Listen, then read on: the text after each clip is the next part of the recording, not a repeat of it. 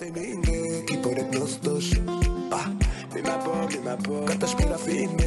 es el podcast de Libera.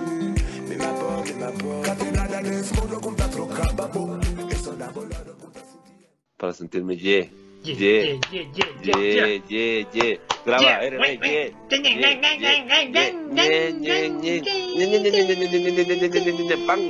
No sé qué es La del. Lo máximo de introducción, ¿ah? Lo máximo.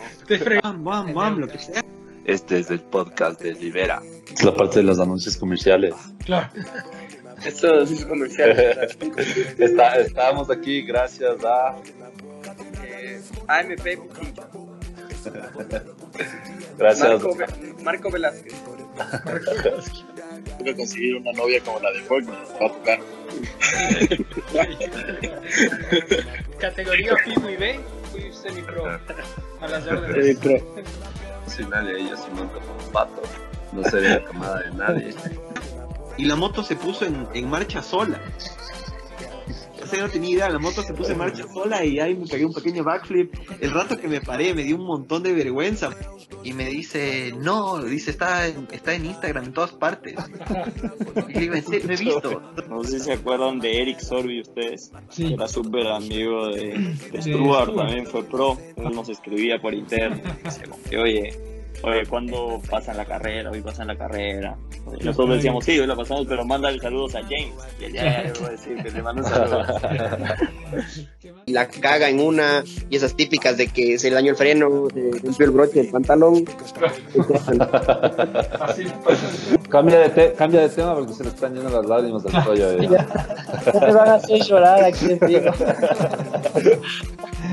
Oye, y, y 250 No mentira, o los hombres no 450. lloran. Los hombres no saben. Y en realidad yo fui criado de esa manera, o sea, a mí me dijeron lo que vayas a hacer tienes que hacerlo bien, así de fácil. Así vayas a ser el más vago, pero ser más vago, me dijeron. Sí, sí, Qué bestia. Esa fue, ese es mi lema. Acá, Así que sí yo, yo. Bien, bien, se quedó. Me Si vas a quedo. ser el más vago, ser el más vago de todos. Claro. No chupar, chupa con todo, me. Entonces, Arrancamos con el programa, bueno, les contamos. ¿Les contamos o no les contamos? ¿Qué dice Rodri?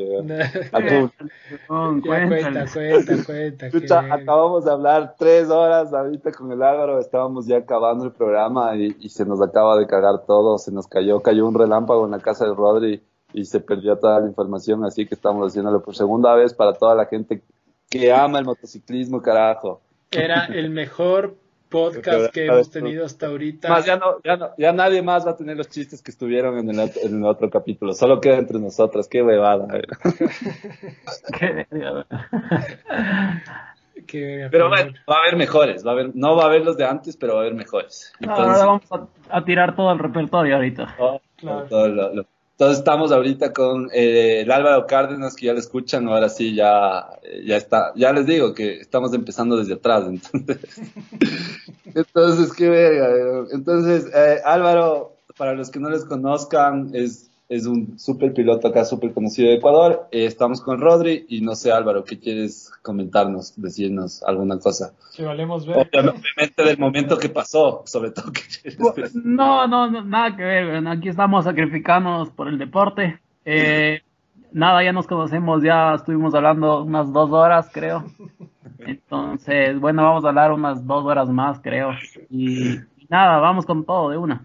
Gracias por la invitación.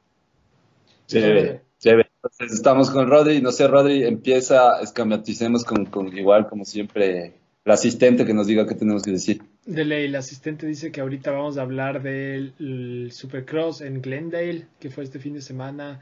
Eh, vamos a empezar con la 250. Eh, el primero las posiciones. Eh, qué verga repetir todo. es una vez. Eh, a ver, eh, Austin Faulkner, primer lugar, con. Bueno, primero sobre el formato. Eh, el formato es un triple crown, eh, triple corona, eh, donde tienes, no tienes las, los hits clasificatorios, sino tienes tres carreras de la misma duración, un poco más corta que la carrera normal, y que te eh, y que te, te, asigna, digamos, por la carrera los mismos puntos. Eh, los puntos son la posición en la que quedaste y al final se suman las, los, las, todas las tres posiciones, digamos, y el que tenga menos puntaje o se ordenan las posiciones en función del puntaje. O sea, si tienes primero, primero, primero, tienes tres puntos y si es que el de atrás tiene segundo, tercero y tercero, digamos, tiene ocho puntos, entonces eh, obviamente el, así se van ordenando, ¿no? Em, primero, Álvaro, ¿qué opinas de, esta modalidad? Tú tenías cosas interesantes el, el, está hablando en como cuando le pones play a la, a la al, al, al, al, DVD. Habla lo mismo, sino que por dos. O sea, está hablando de... Entonces, no, no, es que va a decir menos, simplemente va a decir lo mismo más acelerado. Eso, eso es lo bueno, tenemos nueva modalidad. Entonces, sí, sí, tuvimos un problema acá en la cabina, pero ya nos estamos, ya nos estamos acudiendo para, para, para, para otra vez arrancar y creo que igual vamos a estar con la misma vibra. Entonces, Álvaro, coméntanos sobre todo cómo, cómo le viste a la 250, empezamos por 250. Eh... La, la modalidad también, Álvaro tenía cosas chéveres que decir sobre la modalidad. Ah. Sí, a ver, eh, básicamente eh, este formato de la triple corona es bastante interesante eh, porque le da chance a full pilotos de, de, tener oportunidad de destacar haciendo una buena salida. Tienes igual tres chances, entonces se me hace que, que en realidad es como para el público también interesante y para las marcas porque se dan a conocer eh, creo que adelante termina Forner ganando. Creo que ganó de manera contundente. Eh, hizo dos main events. Eh, los dos primeros ganó. El tercero, el tercero quedó de tercero, pero creo que no necesitaba más. O sea, creo que ya sabía que con eso era suficiente como para ganar la fecha. Y, y creo que más bien se cuidó ya en el tercero. Eh, Ferrandi eh, se me hace que estuvo bastante consistente, estuvo ahí peleando. El tema de el tema de, Justin Cooper, que era el líder del campeonato, eh, se me hizo raro porque pasó cometiendo errores que no son muy usuales en él. O sea, los dos primeros main events, eh, el primero terminó, terminó, de 17, el otro terminó de, de 9. Y, en el tercero se recupera y gana y, trata de salvar algo de los puntos para el campeonato. Sigue de primero, pero, pero la cosa se pone un poco más interesante porque, porque ahora está solamente creo que a tres puntos de Ferrandi y, y Forner también le descontó como 12, que vi una entrevista, entonces debe estar también cerca. Entonces ese campeonato se pone súper bueno y, nada, eso en general, o sea, en realidad este formato es a lo bestia porque te da una intensidad, o sea, corren creo que ocho vueltas nada más, diez minutos cada main event y, y corren con, o sea, desde el comienzo, desde la salida salen con todo. Y es algo de, de lo que veníamos comentando, que por ejemplo cuando yo corría en Estados Unidos, eh, iba acá siempre en Ecuador somos acostumbrados a correr tipo 20 minutos, 25 minutos. Entonces, cuando yo fui la primera vez a Estados Unidos, me acuerdo que las carreras eran de 5 o 6 vueltas. Entonces yo decía, puta, es más no corre ni verga, güey. Pero claro, cuando una vez estás en la, en la, en la, en la grilla de salida y comienzan a andar, te das cuenta que corren, o sea, desde el comienzo corren como si se fuera a acabar el mundo, o sea, corren con todo, todo el mundo sale a darse con todo y terminas esas cinco vueltas como si hubieses corrido 20 minutos por la intensidad. O sea, son como hot laps ahí a lo bestia. Entonces, yo les iba a preguntar, yo les iba a preguntar, eh, pero ¿qué tal si es que todo el campeonato fuera Triple Crown? Ni cagándose. No, no, no, a mí no me gustaría ver un campeonato así. O sea, me parece chévere como que pasando ciertas fechas que haya como que algo distinto, que le agregue como emoción. Pero ver un campeonato así como que no, no se me hace a mí para nada chévere. Claro. Es como que sí, sí, sí, claro. Ah, o sea, por ejemplo, para mí tampoco. Por eso me, pongo a pensar ahorita y digo, chucha, o sea, está bien para tener en, ciertas fechas, pero tener todo un campeonato así, no. Pero del otro, del otro, del otro formato, sí te aguantas todo el campeonato así. Claro.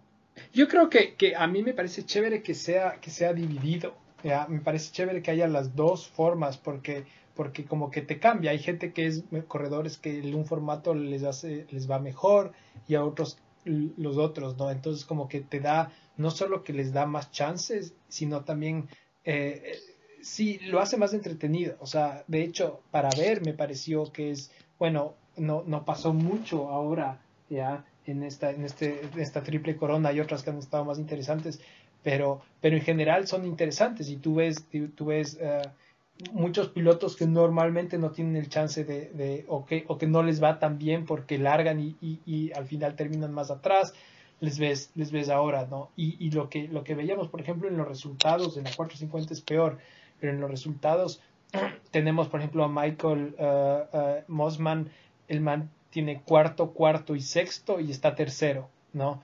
Eh, Brandon eh, Hartcraft tiene quinto, sexto, cuarto y está cuarto, ¿no? Entonces, a pesar de que puede que te puedes tener errores y quedar medio atrás, igual si tienes buenos resultados más o menos, o si el resto le va peor, igual puedes terminar cuarto, tercero, o sea, es, es la ventaja, ¿no? Claro, en el formato habitual, habitual donde te vaya así de mal, o sea, estás cagado, ¿me entiendes? Acá tienes chance como de remediar algo. Y y eso en general, y creo que hay para destacar ahí algunos pilotos eh, que, están andando súper bien y, y, se ve a notar, por ejemplo, en esta última fecha, por ejemplo, este Jacob Hayes, eh, Luke Cloud, hay algunos, y, buen papel también de los ecuatorianos también, que en algunos main events hicieron hold shot y estuvieron adelante ahí para vueltas peleando. Súper bien. Sí, Sí, sí, sí, o sea, y, bueno, eh, eh, si nos pasamos también de una, el tema de los holshots, eh, el Martín Castelo también holshotea una, de las, una de las carreras, lo cual para nosotros es chéverazo verle. ya vamos a hablar tal vez más de, más de él. pero yo quisiera que, que, hablemos un poquito de, de el tema de Ferrandis y Craig. Eh, ayer tú, ayer no, la semana pasada, eh, tú em, tuviste la carrera y obviamente fue algo de lo cual se ha hablado toda la semana, el, el blog que le hizo Ferrandis a, Craig. ¿Qué opinas tú de eso? Bueno, sí, o sea, pienso que no podemos criticar como que criticarle por completo a Ferrandis porque, bueno, más que todo tú que has sido piloto y que hemos montado motos y que hemos corrido, eh, hay veces que te toca dar y hay veces que te toca recibir. y, depende mucho de la emoción también de la carrera. Pienso que sí estuvo un poco fuera de lugar, bastante agresivo, pero el, man, el man siempre ha montado así. Y era lo que comentábamos, o sea, el man tiene videos que está sacándole el pie a un man ahí, chocándole con el pie y con todo. Entonces, lo que es, es el man se deja llevar a veces mucho por las emociones. Puede ser tal vez un poco de inmadurez. Pero, pero hay que ver que el motocross en realidad, el supercross, es, es un deporte de contacto, ¿me entiendes? Creo que el man sí no midió, tal vez no pensó que iba a ser tan fuerte el impacto y que iba a traer esas consecuencias porque se puso como que toda la gente en contra. Eh, y, en realidad pudo haberle lastimado, o sea, Craig, ¿me entiendes? Sí. O sea, gracias, gracias a Dios no, no, no terminé una lesión, pero, pero sí estuvo como que fuera de lugar. Y por otro lado también está como que la emoción con el man, como el man venía, porque venía desde atrás y venía hecho un culo, weón. O sea, le pegó un block pass a Forner y venía desde atrás pasando, pasó 5, 6, y, y, se topa Craig. Y no creo que haya ido con la mala intención como que de irle a romper a Craig, porque este man es Craig, le voy a romper, ¿me entiendes? Uh -huh. Sino simplemente el man, o sea, pensó tal vez que iba a frenar o, o simplemente era lo que comentábamos que Ferrandi se ve se ve súper grande en la moto, o sea, Ferrandis le queda esa 250, le maneja como si fuera un 85, o sea, es un juguete para el man. Y, y hasta cierto punto yo lo he visto como que se ha salvado full veces de caerse, o sea, y es por la fuerza que tiene, o sea, ¿me entiendes? El, man va encima de la moto y con la fuerza que tiene se ve tan fuerte en la moto que no le pasa nada. Entonces yo creo que ya sabía como que se iba a chocar y sabía que podía aguantar el impacto, ¿me entiendes? Pero no pensó que iba a traer esas repercusiones. Y de ahí obviamente después de, de la carrera, eh, lo que te decía era, yo creo que el man fue a, de ley hablar con Craig y, de pedirle disculpas. Y, y eso, man. Sí, sí, o sea, de hecho vemos una, una foto de, de, de Ferrandis con Craig, eh, había, vi en, Instagram, eh, de en, en, esta, en esta carrera que se le había acercado a hablar, no sabemos obviamente qué le dijo, eh, pero, pero no sé, yo, yo, yo comparto que, que yo creo que, y hablamos como media hora del tema, yo comparto que, que el, a mí me parece que fue sucio, y me parece que fue muy agresivo y me parece que yo creo que el man tenía una, una, una mentalidad de él venía, venía pasando a todo el mundo, venía manejando como loco y, y, él seguramente pensó yo les paso a todos, les hago verga a todos y, como que soy intocable y, no lo pensó mucho y pero sí iba con una actitud de les voy a hacer verga a todos, ¿no? Y entonces eh, le salió mal y le salió mal y obviamente el que pagó ahí también fue Craig. Eh, pero, pero para mí me parece que, un piloto a ese nivel, si bien tal vez es lo que se necesita para estar a ese nivel, pero me parece que es, que es demasiado agresivo. Y, y le hemos visto lo que tú decías eh, eh, en, en, otras, en otras carreras, pasando siempre agresivo. Y hay, hay pilotos, eh, incluso, o sea, tú, tú ves, Danji, por ejemplo, fue campeón no sé cuántas veces. Y él, no me acuerdo yo nunca que haya sido agresivo es, o es muy raro, o sea, sí se puede, ¿no? pero es un poco la, la, forma del man. El man maneja así, es súper agresivo y, si te puede pasar chocando, te va a pasar chocando. Y eso es lo que a mí, a mí no me importa, a, mí, a mí no me parece tan bien. O sea, yo creo que hacer block pass y todo eso está bien si tú, si tú crees que es estratégicamente lo correcto, pero de alguna manera pienso que él muchas veces, no sé, va un poco más allá, que es lo que yo no estoy tan, tan de acuerdo. Y más que todo, o sea, el man ya ha sido campeón y y a ese nivel eres como que un role model para, para los niños y para la gente que te ve, ¿me entiendes? Entonces como que tienes que pensar muy bien en las cosas que haces. O sea, si ya eres campeón, obviamente tienes tus fans, tienes eh, niños que quieren ser como tú. Y, indicarles como que ese tipo de agresividad, o sea, no está bien, ¿me entiendes? Porque Así deberías contrario, o sea, como que al juego limpio. Y aparte que el man tenía la velocidad para pasarle, o sea, donde quería, ¿me entiendes? O sea, no hacía falta eso. Entonces yo creo que sí es, sí es como que un poco de inmadurez, porque el man debería ser como que ese role model, o sea, no tiene necesidad de pasarles así si el man es, o sea, es demasiado rápido, ¿me entiendes? Claro. Sí, sí, yo también pienso lo mismo. Además que, bueno, eh, eh, no sé, yo, yo creo que, que después se cayó eh, Jet Lawrence, pero si es que no se caía Jet Lawrence, a Jet Lawrence no le alcanzaba. O sea, es como que la carrera ya estaba, ya estaba dada, ¿no? Con la velocidad del man y todo, obviamente le iba a pasar a Craig.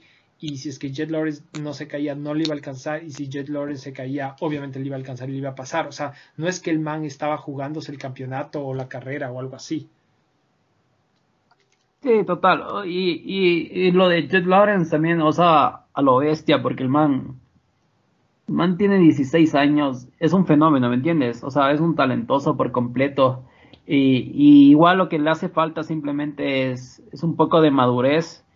Eh, es la primera carrera que va liderando así. O sea, me imagino la emoción del man que comienza a hacer errores y todo. O sea, se le fue la mente. No, tal vez no esperaba estar ahí tan rápido, ¿me entiendes?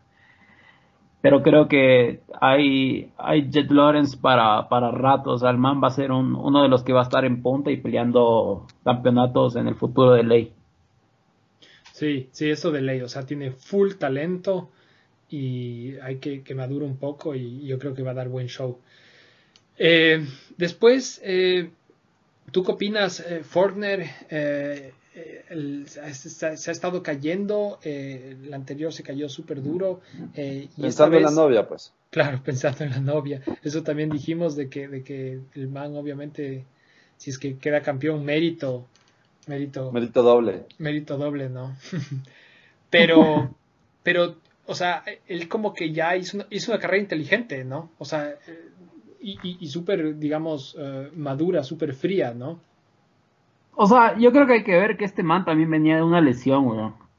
Entonces comenzó a montar y después de una lesión no eres consistente por completo, ¿me entiendes? Entonces yo creo que este man eh, está como que todavía encontrándose. Este fin de semana se le vio súper bien.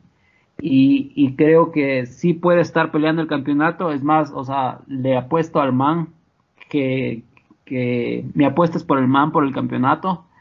Pienso que, tiene la experiencia y que tiene la velocidad con Ferrandis, porque me parecen que los dos son los más rápidos, o sea, están ahí. Justin Cooper, si bien no es el más rápido, siempre está ahí consistente. Este fin de semana no sé qué le pasó, pero habrá que ver el siguiente. O sea, creo que el campeonato se pone bueno para lo que resta y estos tres se van a ir a dar con todo, o sea, con mm. todo. Y el, y el, el que tiene más para perder ahí se me hace que es Ferrandis. Porque el man, o sea, bueno, a Forner se le ve como que un cambio de actitud, o sea, no tan loco, va manejando mejor. Pero Ferrandis sí va como un loco, o sea, es que el man va demasiado duro, güey. Y una de esas se puede caer y no termina una fecha y ha echado campeonato. Sí, yo, y, o sea, de acuerdo contigo, Cooper mm, ha estado más rápido que el año pasado y más constante pero yo, yo creo que le falta velocidad. O sea, en eso estoy de acuerdo. Creo que, que Dylan Ferrandis y Austin Faulkner sí, sí son más rápidos, entonces va a estar entre los dos. Va a estar entre si es que Austin Faulkner se sigue cayendo y si Dylan, Dylan sigue saliendo atrás. Esas son las cosas que van a definir el campeonato. Si Dylan Ferrandis empieza a salir adelante, va a quedar campeón. Si Austin Faulkner deja de caerse, ya va a quedar campeón. Si es que pasan las dos cosas, va a estar súper interesante.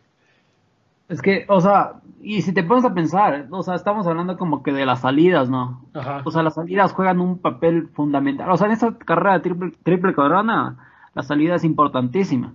O sea, es como 50%, porque así tú no andes tan duro, te pasan los cinco huevones que son más rápidos y ya te quedaste de quinto ya. Ajá. Pero en general las carreras, o sea, es como que el único lugar donde puedes pasar a 20 huevones, o sea, ¿me entiendes? Entonces, yo creo que deben estar trabajando las salidas como no tienes ideas, porque, o sea, es, es lo principal, creo, o sea, es el único espacio donde puedes pasar a todos. Sí, sí, sí. Eh, si bien Ferrandis no, no, no, no largó tan, tan, tan mal y, llegó a segundo, segundo, segundo, ¿no? O sea, el que él estaba largando tan mal en esta como que le, bastó para, para, quedar segundo por lo menos. Eh, y bueno, entonces tú dices que Forner va a quedar campeón. Eh, Santi, ¿tú qué crees? ¿Quién, ¿A quién le vas?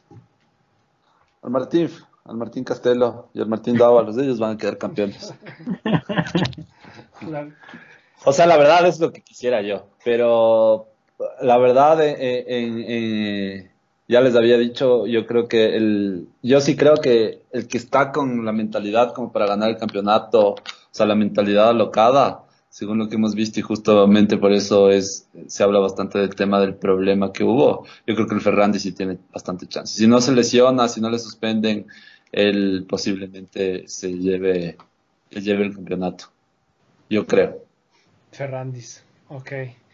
Sí, yo, yo, yo, yo, a mí me gustaría que gane Austin Faulkner, pero, pero no sé, me parece que, me parece que, yo, sí creo que él tiene más chance de ganar, pero creo que va a estar difícil, porque Ferrandis, o sea, no es que tiene el año pasado también tenía el problema con las largadas, ha tenido siempre el problema con las largadas, y el man no es que es un piloto jovencito que, que va a aprender a largar mañana, entonces, y tiene la moto más rápida de, de todas, entonces, no sé, en cambio, Austin Forner sí es más probable que, haga carreras como la que hizo este fin de semana, que, es más constante, más tranquilo y tal vez no gane todas, pero solo necesita que Ferrandis largue mal unas tres carreras y ya.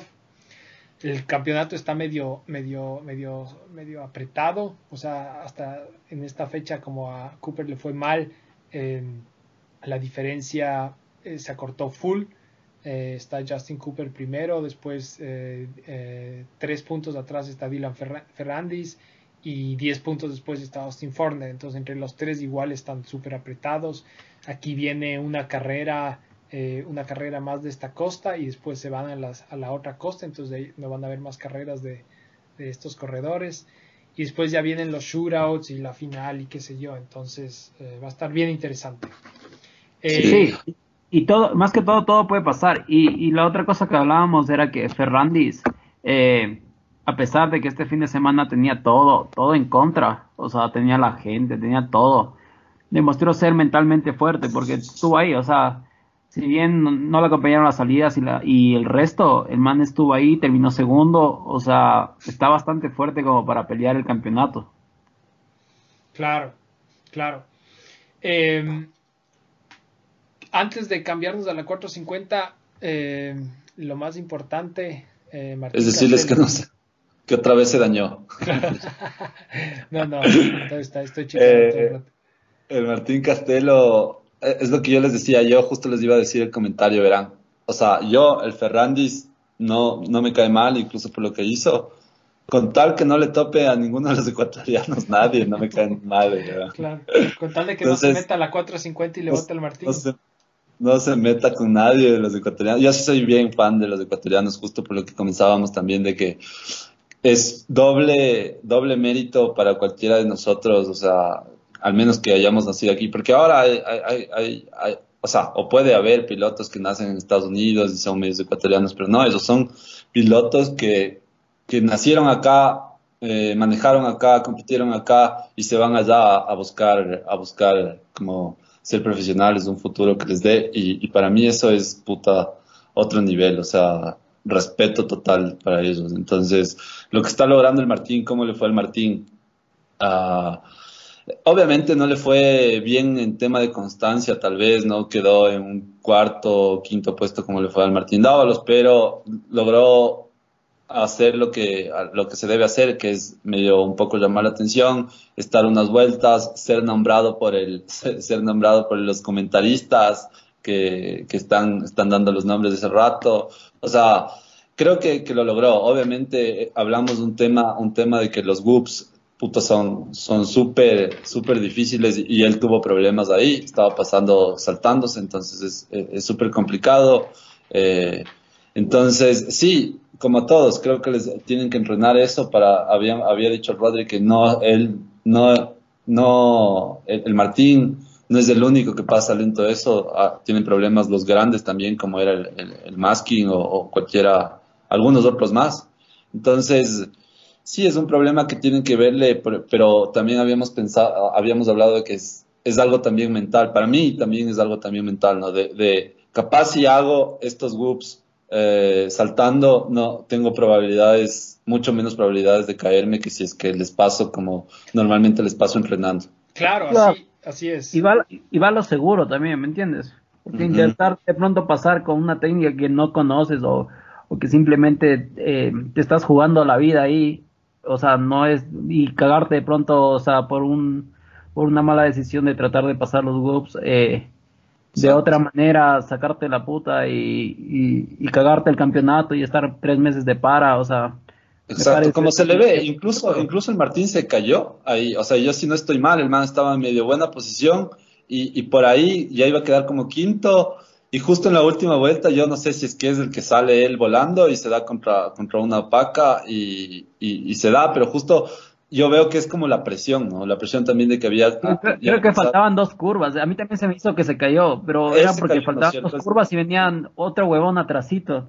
Eh, venía atrasito, pero él no supo un poco manejar eso y, me parece que justamente de lo que estamos hablando, tratar de pasar medio rápido en los loops, se va. Entonces, para mí también eso es como una estrategia, ¿no? O sea, es también como le, metes el, el la, la, la o sea, le metes la intensidad en tu carrera. Entonces, en este caso, eh, yo vi, yo entonces creo que sí estoy bien, él se cae ya en la, final de los groups y hubiera quedado dos puestos adelante, según lo que vi, porque él estaba dos puestos adelante, después aparece ya cuarto, eh, dos puestos atrás, después de esa caída. Entonces, sí es, sí es, o sea, yo no creo que él no sepa pasar los groups, sino que también es la mentalidad de cómo, de cómo le juegas ese rato, le paso, no le paso, me puedo caer, no me puedo caer. Entonces, también también medio, medio, medio complicado ver eso. No, y súper complicado porque eh, en realidad los Wolves se me hace que es una de las partes más difíciles de la pista. O sea, men, te topas, o sea, es que tiene que ser perfecta, ¿me entiendes? O sea, y hablamos que esos Wolves no son pequeños, o sea, son bastante grandes, güey. Entonces, sí, yo, les, yo les comentaba. Debe ser full huevante. Sí, sí. Yo les comentaba justo que capaz, o sea, lo determinante ahora realmente están siendo los whoops, o sea, al menos en las últimas pistas, porque eh, el resto de secciones incluso comentamos y, y, tú nos habías dicho, Álvaro, que el Martín estaba incluso haciendo la, mayoría de las secciones igualito que todos. O sea, los de adelante le estaba dando igual. Pero en los grupos obviamente ya se ve una diferencia media, media, grande ya con los que con los que capaz tienen el don o no sé qué. El don. El don Francisco. Sí, o sea, yo creo que yo creo que es, o sea, ¿cómo se ve el caso de, de Lawrence? O sea, se ve que, que, que nacen con un talento, ¿me entiendes? Y no quiero decir que el, que el Martín no tenga talento, sino que para llegar a, a, a estar más adelante necesita trabajar mucho más duro, ¿me entiendes? Entonces, es el mismo caso que hablábamos, por ejemplo, de Cristiano Ronaldo y de Messi. Messi es un talentoso, pero tiene mucho más mérito Cristiano Ronaldo porque no tiene el mismo talento, pero sin embargo se saca la madre trabajando por lo que quiere, ¿me entiendes? Y llega a tener ese nivel. Entonces, eh, yo creo que sí, el cambio del Martín, eh, ojalá eh, pueda entrar de pronto un equipo Factor y creo que desde ahí la mentalidad, o sea, ya es distinta porque ya no eres un whatever, ¿me entiendes? Sino ya estás dentro de los de un equipo de verdad, o sea, no quiero decir que no esté, pero creo que no es lo mismo vestirte de un de un Honda o de un Pro Circuit a estar en un equipo satélite. sí, también vale, que Sí, sí, sí. sí. Bueno, también vale la pena recalcar algo que nos, ah, nos habías dicho antes, que era como el tema eh, de, que también yo les pregunté, ¿no? El tema de, bueno, ya, eso, eso el Martín tal vez no tuvo tanta suerte o, alguna cosa, pero el Martín Dávalos casi fue lo mismo, la misma historia, sino que con un, se puede decir, un final medio diferente que él estaba está punteando más, bueno, todavía no es un final, está punteando más, siempre llamó más la atención, pero también hablábamos de que tal vez asumieron posiciones en épocas diferentes donde tal vez el motocross estaba un poco más, ah, no le puedo decir como que con menos pilotos o, menos profesionales, por así decirlo, pero, pero tal vez más, ahora había más, ahora hay más competencia, entonces el momento donde entró el Martín Castelo es más difícil a comparación del Martín Dávalos, él entró a un equipo Factory, como decías, enseguida. El Martín no, él está luchando, recién entró como privado para entrar a las primeras carreras. Entonces es, son historias diferentes, ¿no? O sea, también es, es, medio complicado, también por el tiempo incluso en cuanto a entrar. Sí, y, y, lo que tú dices era menos competitivo para mí antes. Era lo que se veía el caso de Carmichael Stewart. O sea, los manes les daban por vuelta al tercero, ¿me entiendes? Claro. Hoy hoy en día ya no se ve ese tipo de cosas. O sea, sí, Roxen le puede dar de vuelta al, de pronto que queda 15 o 12, pero que le dé vuelta a todo el mundo, o sea, es casi improbable. O sea, eso no, no pasa ahora. Sí, casi, casi, casi los, los, los 10 primeros están, están por ahí, están juntos. Digamos que los tres se separan un poquito, pero también los otros pueden llegar a, a estar en top 3. Entonces, no es como antes que los dos, los tres primeros eran una bala y el resto estaba a un nivel medio, medio, medio, por decir así. Ahora, ahora yo no, yo no, no quiero que suene, pero a que nosotros les quitamos crédito a, a, esos manes o, o, incluso al Martín. Yo creo que Ah, ah también habíamos dicho que el Rodri le ganaba al Martín Dávalos. le ganaba, güey. Ojalá no que no se vaya, que no se vaya eso de, que no, se vaya eso del podcast, antes de que me olvide. Cierto, no, y después estaba arrepentido y decía, no, no, mentira, no, no, claro, no, no, no, le gané 500 nunca, likes, nunca le 500 likes, buscamos la foto del Rodri. Claro. Ganándole. No, no, no. Que quede súper claro, nunca corrimos juntos, eso sí dije, eh, algunas carreras, yo corría principalmente contra el hermano y, y, nunca le gané, obviamente, ¿no? Por si acaso, nunca. nunca, nunca no. Siempre nunca no. Nunca no. Eh, no, pero, pero lo que yo quería decir es que eh, el, el, yo creo que sí, para no quitarle mérito al Martín. Yo creo que el Martín, yo creo que para llegar a ese nivel necesitas, lo he dicho antes, necesitas que se junten muchísimas cosas. También dijo el Álvaro, eh, necesitas que se junten muchísimas cosas. tienes que tener full talento, tienes que tener full trabajo porque si es que tú vienes de Ecuador, tú no estás, tú tienes muchos años de déficit de, de, de haber corrido en esas pistas, de haber corrido a ese nivel, de haber corrido de, de todo el tema de seteo de, de motos, eh, todas esas cosas que, que, en Ecuador no se hacen o no hay, no tenemos la oportunidad y esos y los dos Martínez tuvieron que, que, y todas las personas de Ecuador que van a correr a Estados Unidos tienen que como que recuperar eso, ¿no?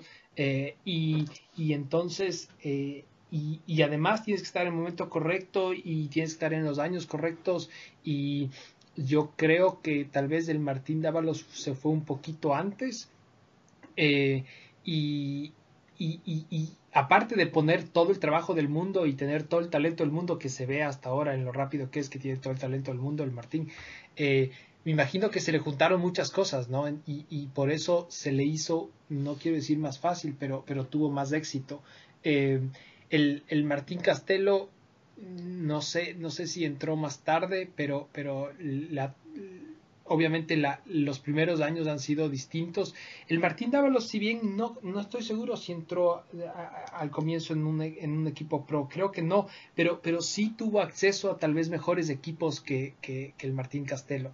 Em, más, que, más que todo, yo creo que la diferencia más grande es que ahora, desde que están en 50, o sea, prácticamente son criados como pros, ¿me entiendes? O sea, ya tienen como que motos de fábrica, les apoya Pro Circuit, etcétera. Entonces ya se crían desde chiquitos como pros.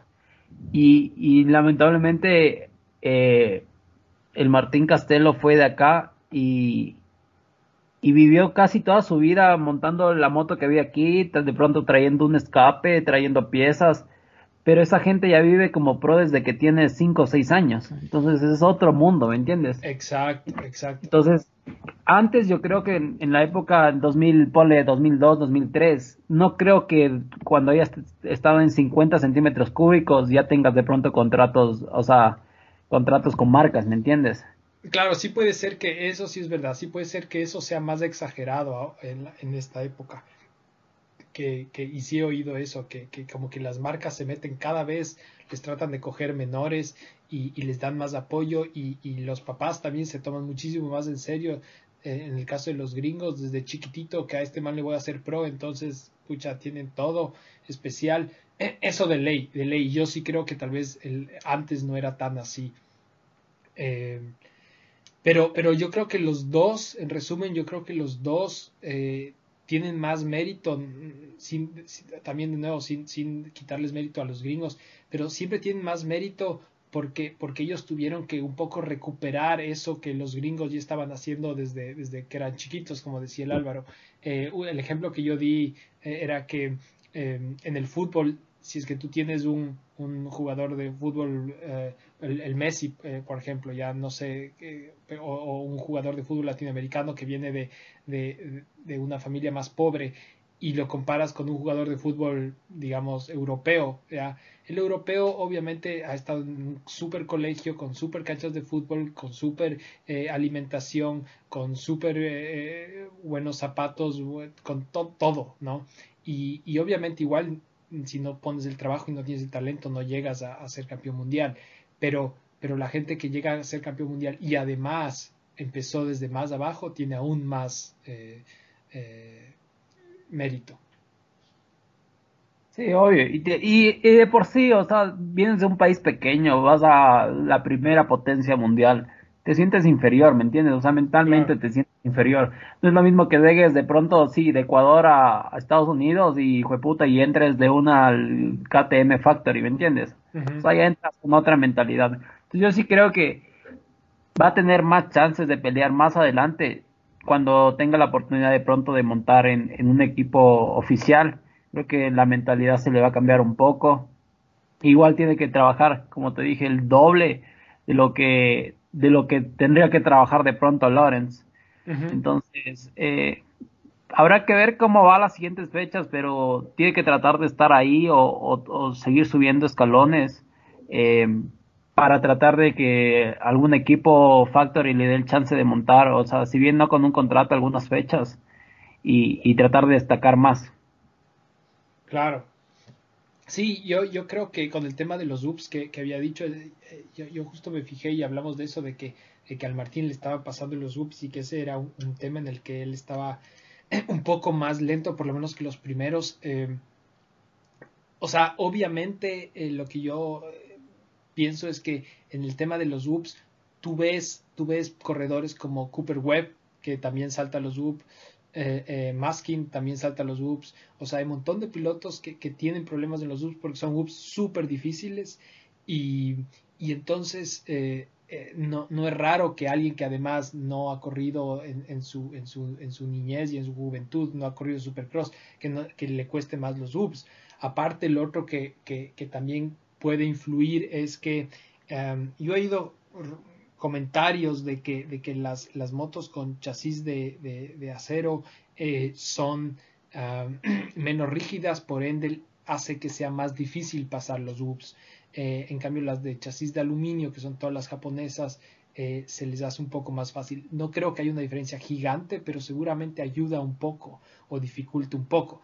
Igual tienes gente como el Martín Dávalos o, el, el, Andrés Dávalos, eh, o el, Andrés Dávalos, el Martín Dávalos o el, o el eh, ¿cómo se llama? El Anderson, que, que ellos vuelan en los UPS, ¿no? Con, con KTM y con Husqvarna, con los chasis de, de, acero. Pero son cositas que seguramente él tiene que ir puliendo y, y, y, y mejorando para ir mejorando sus, sus, sus posiciones. Obviamente los, los, las largadas ya están, ¿no?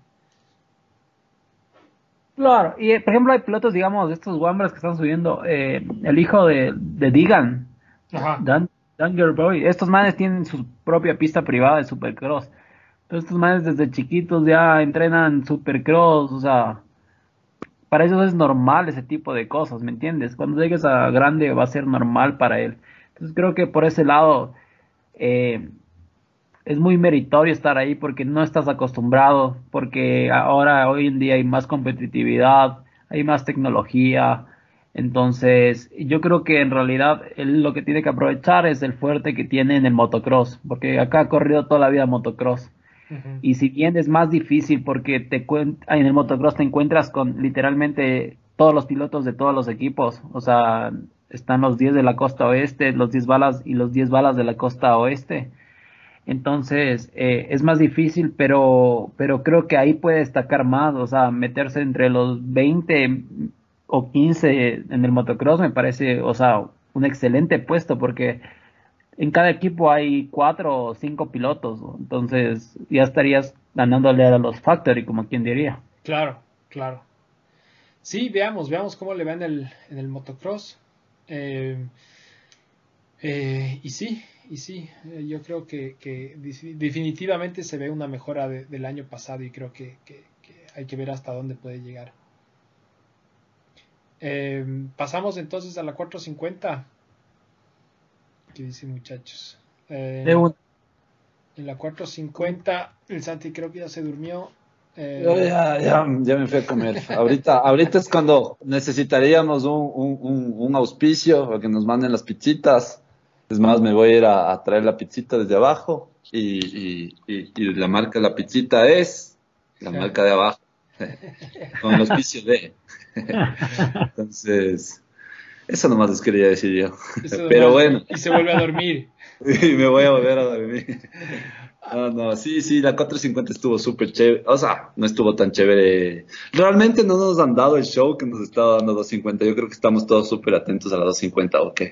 Después de lo que pasó. O sea, esas cosas también al show le meten full, full candela.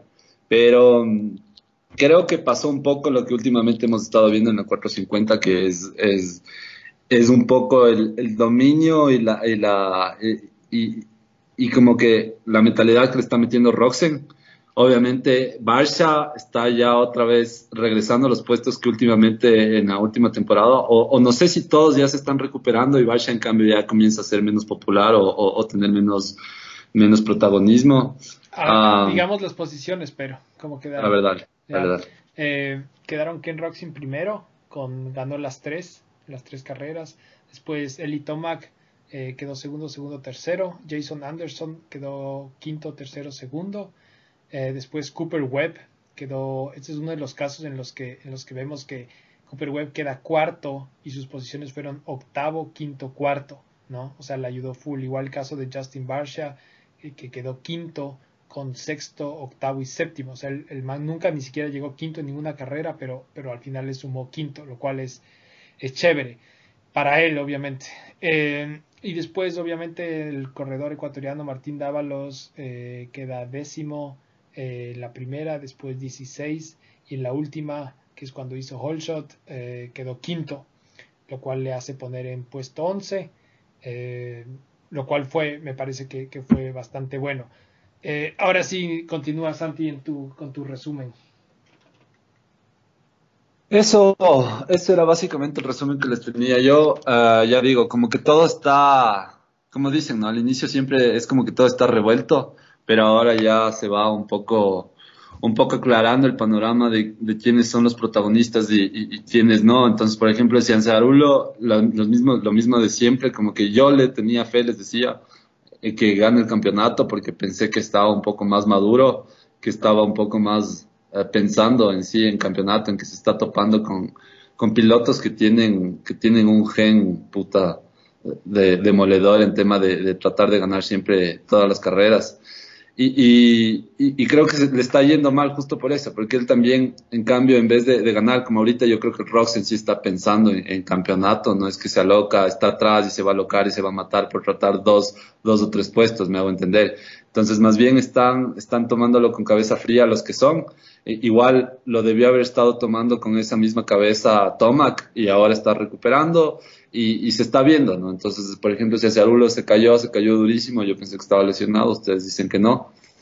Entonces, eso, o sea, yo creo que ya se está, ya se está estableciendo quiénes van a estar medio peleando por el título y quiénes están en la lucha.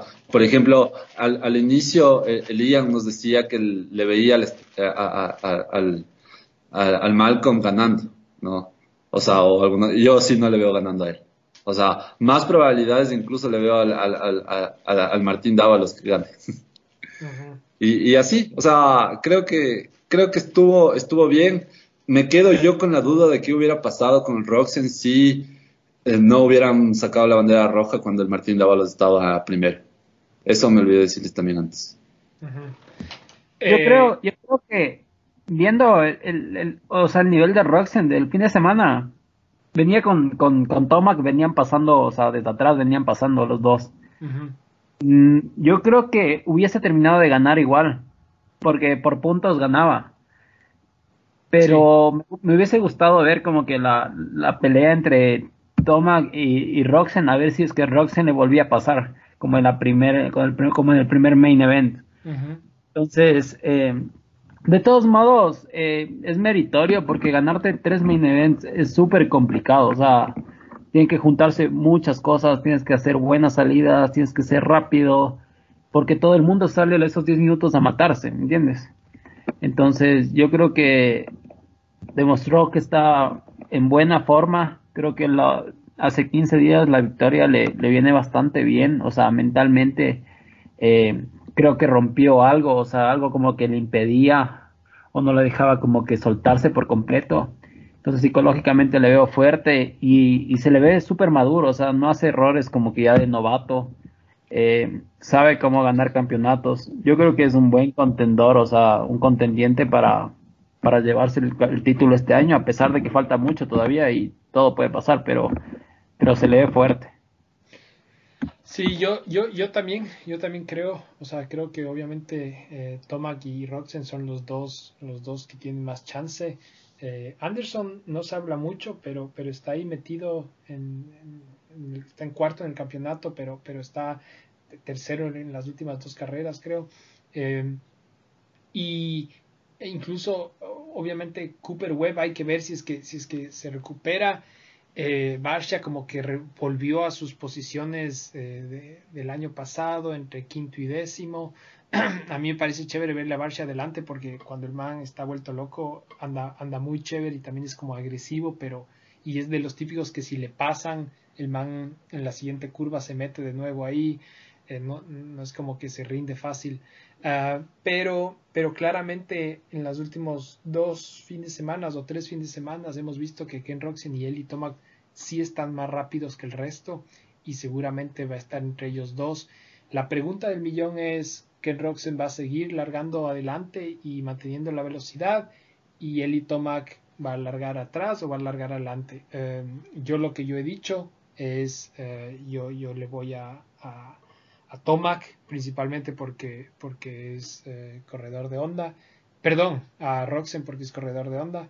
Eh, pero creo que va a estar en que si es que Toma comete los errores que ha cometido a veces, de que de, que de repente larga atrás y, se queda y termina sexto, séptimo, eh, va a ser difícil. Estoy seguro que va a ganar carreras, estoy seguro que va a haber carreras que va a estar más rápido que el Roxen, pero, pero la diferencia es que el Roxen en esas carreras va a quedar segundo, tercero máximo, y en cambio el Tomac sí va a tener sextos y séptimos, creo yo. Eso es lo que yo pienso. Eh, Álvaro, ¿tú qué crees? ¿Cómo crees que va a terminar el campeonato? Eh, no sé, es que lo que pasa es que eh, Tomac hoy por hoy es el piloto más rápido que hay en el, en el, en el circuito. Eh, pero tiene algo malo, es que no, o sea, puede ganar, tiene rachas de que gana cuatro carreras seguidas y no le ve nadie y a la quinta se le daña el broche del pantalón y, no termina o, se le daña la moto y no acaba, o sea, ¿me entiendes? A veces tiene sus inconsistencias, entonces, eh, si sabe manejar como que todos los problemas que le puedan aparecer, yo creo que, que está para pelear. O sea, yo creo que este campeonato sí está entre Roxen y Tomac. Sí menospreciar al resto, pero por ejemplo Cooper Webb no le veo con... No, le, no siento, o sea, siento como que el año pasado como que eh, ganó el campeonato y, y no sé si entró tal vez este año esperando ganarles desde la primera fecha, o sea, como el anterior año, o sea, seguir con la misma racha y, y lamentablemente tal vez se chocó con una realidad de que ahora todos los pilotos están mucho mejor. Ajá, entonces, entonces eh, creo que mentalmente como que no está a su 100% y creo que a ese nivel la, la, o sea, la mente como que juega un papel full importante. Entonces, eh, yo no le veo a él, le veo a Anderson bastante fuerte, eh, sabe cómo ganar campeonatos, quedó campeón hace dos, tres años. Entonces, eh, no hay que menospreciarle, pero pienso que la pelea se está entre Tomac y, y Roxen ahí. Santi. Ya. Rox, o sea, yo creo que Roxen. Roxen gana. Te desperté, perdón. Me despertaste. perdón, señores, perdón, perdón, perdoncito. no, sí creo que el, que el Roxen tiene muchas probabilidades. Como les digo, o sea él está montando súper constante y creo que con la mira al, objetivo que es el campeonato más que carreras, como habíamos dicho antes. O sea, le puede interesar bastante el tema de los mains, pero ya ahora creo que cuenta más tener títulos que tener carreras. Entonces está apuntando hacia allá, creo que lo va a lograr si es que no pasa algo extremo, que, que sea caerse o alguna cosa por el estilo. El Tomac también, o sea, el Tomac también, como dice el Álvaro, es uno de los más rápidos entonces, sí me preocuparía si el man comienza a, a, largar primero. Eh, si larga primero, sí hay veces que se les puede ir de largo también. ¿Tú qué dices sobre eso? O sea, están pegados. El resto, como había dicho, por, eh, ejemplo, el, eh, se le ve bien, bien flojo, no sé por qué, al web, a pesar de que también está teniendo, o sea, nunca le ha ido tan mal en esta, en esta temporada, en las, en las cuatro últimas carreras pero no está teniendo los resultados que tenía el otro año. Eh, entonces, pero creo que la lucha está entre los dos principalmente ahora que lo veo y más bien con pena del, del ojalá se avive, porque siempre es lo mismo, ¿no? El, el, el se me fue, el Barsha. O sea, Barsha, yo quisiera que si esté, como dice, eh, es un show verle hermano, o sea, sacándose el aire, cómo maneja, es chévere verle hermano. Pero pero obviamente no, no sé por qué ya en estas, en estas, en estas temporadas ya comienza a, fallar. O sea, no sé si es justo lo que digo, o sea, será por lo que se van todos ya también afinando, van andando más rápido ya el resto, ya todo, entonces ya el, en Río Revuelto era más fácil para él. Sí, eh, es verdad, o sea, todos han mejorado y eso le puso al Cooper Webb en una situación más, más difícil y en general a, los otros también. Y especialmente que Lee Tomag y Ken en los dos estén ahorita ya con su, en su mejor forma y velocidad, hace todo lo más complicado.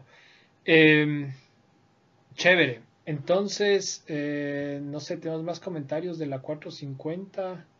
Eh, si no, pasamos ya. Totalmente, totalmente. El Martín Dávalos, las largadas, ¿qué tal les parecieron? Ah, el Martín Dávalos, cierto, cierto, cierto. Eso, creo que como podcast latino no nos podemos ir y, como ecuatorianos menos. No, típico ya me olvido. Eh, a ver, el Martín Dávalos eh, largó, digamos, dos veces bien, ¿no? Porque largó, eh, ya no me acuerdo bien, hizo hole shot en, en la primera, eh, o sea, en la primera vez que corrieron la tercera carrera. Eh, y si es que no hizo hole shot, estaba entre los cinco primeros. Y, y después en la segunda sí hace hole shot. en una de las dos hizo hole shot y en la otra estaba entre los cinco primeros. O sea, tuvo dos muy buenas largadas. Em, y, y, de hecho, eh, termina quinto. ¿Estás, estás, ¿Estás contando la que le pusieron bandera roja o qué? Eh, es que en la que le pusieron bandera roja, él también estaba adelante. Sí, él estaba adelante. O sea, salió como segundo casi. Ajá. Es más, es más, él estuvo primero. O sea, no hizo hot shot, pero estuvo primero, me parece, eh, la primera vuelta. Ya después cortaron con él adelante. Sí, no, creo que justo le pasa el Anderson y, y, ahí cortan. Pero, pero de todas maneras tuvo dos súper buenas largadas. Eh, ojalá que, que siga haciendo eso y y, y, bueno, o sea, yo sí creo que, que el Martín, eh, eh, no, no, sé si pueda ganar, pero, pero sí creo que puede, puede meterse top 5 en main events. Ya lo hizo ahora uno, aunque no contó como main event. Eh, y si no, puede de ley estar entre, entre el quinto y el décimo puesto. Creo que ese es su, su, su grupo. ¿Qué crees tú, Álvaro? Sí, yo también creo. O sea, eh, me parece que primero hay que reconocer que no está en un equipo oficial, que no tiene una moto oficial, o sea, está en un Tether, creo que se llama Tether KTM, equipo ahí satélite. Claro, que a pesar, que a pesar, que a pesar de, tener, que a pesar de tener una moto con un motor, con el mismo motor de KTM y todo, capaz no tiene el mismo soporte, ¿no? Los mismos mecánicos, del mismo cambio de piezas, del tipo de cosas así. ¿En qué crees que difiere un equipo oficial de eso? o al menos es mi pregunta, yo no, yo no tengo idea de qué puede diferir.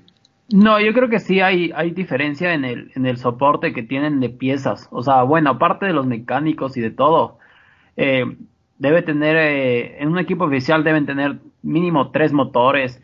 Y creo que la mayor diferencia está en el testeo, o sea, en los técnicos que tienen para testear las motos y para dejarle como que, como que a gusto del, del piloto, ¿me entiendes? Y, del, y de la pista. Entonces yo creo que eh, por ejemplo, en el caso de Roxen, de Rey tiene al, al, al más máster de, de Showa eh, viéndole las suspensiones y todo.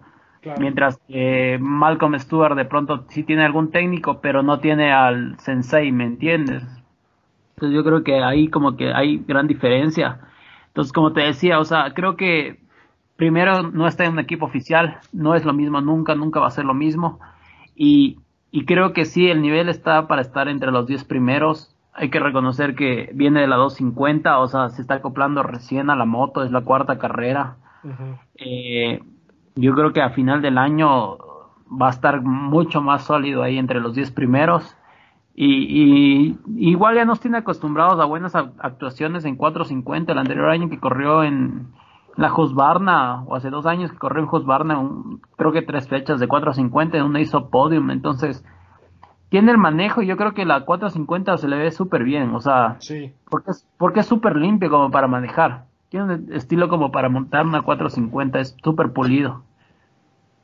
Sí, yo también creo, y, y, y hablando de la diferencia de, de, estar en un equipo eh, factory y en, en, un en un equipo no factory, eh, lo que tú decías, ¿no? Ken Roxen, el, el piloto de prueba de Ken, de Ken Roxen, de, de la Honda Factory, es Trey Canard, ¿no? O sea, es un man que se, que se retiró hace, no sé, tres años y que era, ganaba carreras como pro.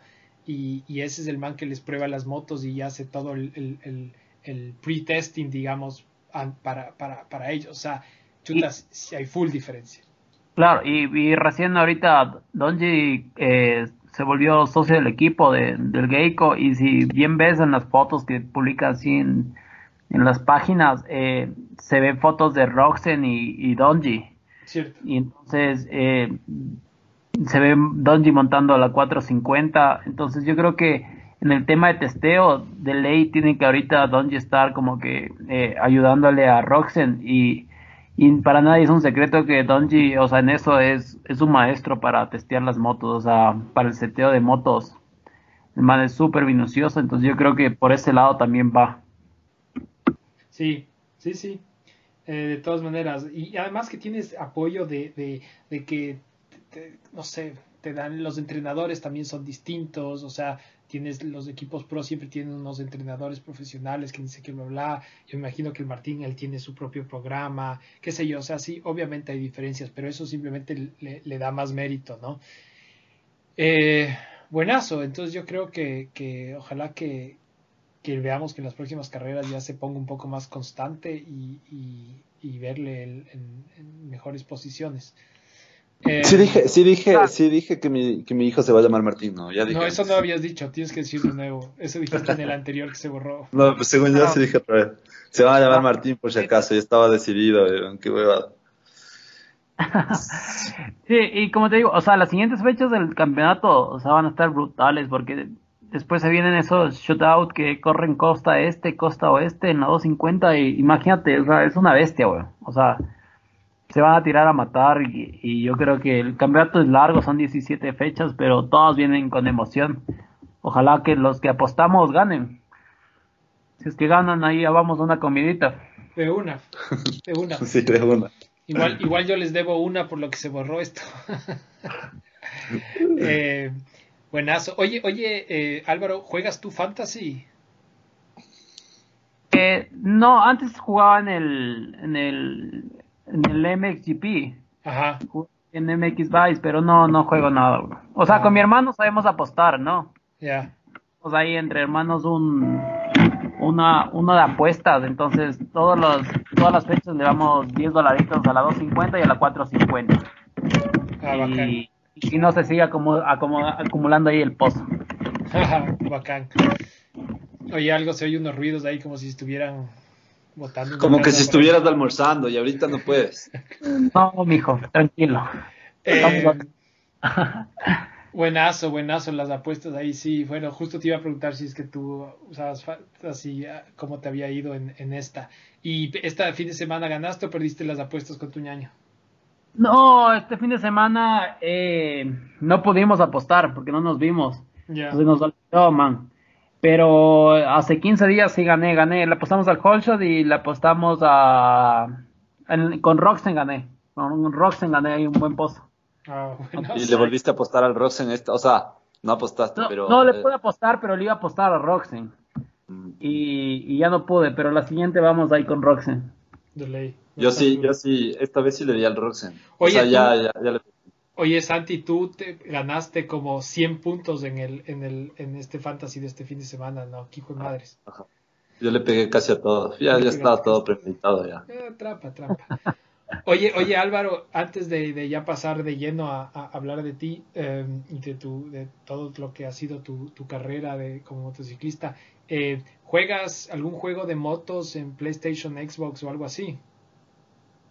Eh, te cuento que antes, ahora ya no, ya no tengo tiempo por la universidad y, y por lo que trabajo con mis papás y, y también lo que entreno.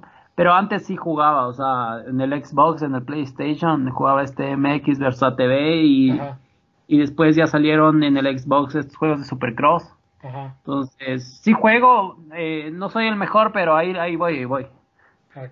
Justo porque la próxima semana ya sale el, el Monster Energy Supercross 3 y con el Santi vamos a organizar ahí unos campeonatos de Libera y Y nosotros, una, ¿eh? como no somos tan buenos como, como, como, el, como el Álvaro, nos toca tratar de ser buenos en la, en, Claro. en la, en la realidad virtual. eh. ahí sí Pero somos avísame, avísame para ponerme a entrenar ahí en el, en el Supercross 2, llegué hasta ese nomás llegué. Ya. Ahí, ahí, Sí, no. ahí me pongo a entrenar. De una, de una. Dale. Eh, oye, a ver, ya, entonces entremos de lleno Ya, a- al tema. Entonces entramos a lo fuerte, a lo fuerte, a lo fuerte que es el, el Álvaro, realmente la gente que conoce el motocross, que, que hace acá motos, ha escuchado de él y, y- y todos hemos escuchado y sobre todo lo chévere del tipo de pilotos como el, como el Álvaro creo que es también que ha tenido variación, que no es por ejemplo solo un piloto de motocross, sino que también ha, ha- ha destacado también en, en temas de enduro y, y otras modalidades que es que es súper chévere. Entonces cuéntanos más o menos Álvaro, ah, ah, eh, nos estabas contando que, por ejemplo, tu, tu papá no montaba moto. Eso para mí es, es, por ejemplo, una novedad, porque normalmente la gente que anda rápido, la mayoría son gente que vienen de generaciones de, como, por ejemplo los Coyo, que, montaban y, y son súper... incluso me quedó la duda, porque ahí sí, casi, casi hasta aquí llegamos la anterior vez, me quedó la duda y, y, y digo, ¿cómo, cómo, cómo llegaste a ser ¿Cómo llegaste también a ser tan rápido? O sea, si, si tu papá no montaba y no había alguien al lado al lado que sea tu papá, si no es otro. Entonces, eh, más o menos ahí cuéntanos tu historia. Ya, bacán. O sea, verán, eh, primero de, de chiquito, eh, lo primero que, que, me metieron fue al bicicross. Eh, mi papá me metió al bicicross, eh, entonces corrí bicicross hasta los 7, 8 años. Era bastante bueno, o sea, bastante bueno eh, gané algunos nacionales, eh, quedé tercero en un panamericano, algunos, o sea, era bastante bueno en el bicicross. Eso lo, lo, explica todo, porque casi todos los buenos, buenos corredores, incluso Estados Unidos, vienen de bicicross. Sí, entonces, como que ya te da una noción de cómo manejar una moto, ya no entras como que desde cero. Uh -huh. y, y, de ahí me acuerdo que teníamos una finca a una hora más o menos de, de Ibarra, yo soy de Ibarra, eh, y en una Navidad me, mi papá me, me, compra una moto de regalo, me da una Junior 80, que era la que le daba, la Suzuki Junior 80. Entonces en esta moto comencé a montar, eh, comencé a montar ahí por la finca, después mi papá siempre ha tenido amigos de las motos y siempre ha sido como que aficionado de las motos, pero no había tenido como que una moto. Pero una vez ya después de que yo me compré la moto, él también se compró. Entonces íbamos a montar los dos, etcétera, etcétera.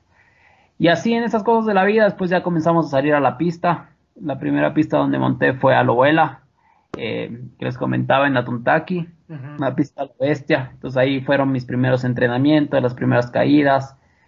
Eh, y en Ibarra, en realidad en Imbabura, o sea, el deporte del, del enduro, del hard scramble es como que lo, lo, más fuerte, ¿me entiendes? Si bien hay motocrossistas, eh, la mayoría de carreras y de pilotos se dedican a hacer enduro y hard scramble. Entonces, desde chiquito, típico enduro con los panas, o sea, es tipo jueves, eh, martes, salen todos como que enduriar, grupos de 15, de 20, se reúnen. Y siempre ha sido así toda la vida. Entonces, eh, imagínate, yo salía en esa Junior 80 a veces de enduro. Okay. Obviamente no sabía todo, me ayudaban, pero cague, o sea, vas aprendiendo y a la final te va sirviendo. Entonces, siempre fue como que mezclando el entrenamiento de, de, de, de, motocross con el enduro, o sea, siempre montaba como los dos, pero más corría hard scramble. Ya. Yeah. Entonces, y mi papá en realidad lo que corría también era hard scramble, él no hacía cross, o sea, se montaba la pista de cross, pero como ya estaba viejo ya, o sea, saltaba, pero pero siempre le, gustaba más como el enduro y salir con los amigos y todo. Entonces fui como que criado por esa línea.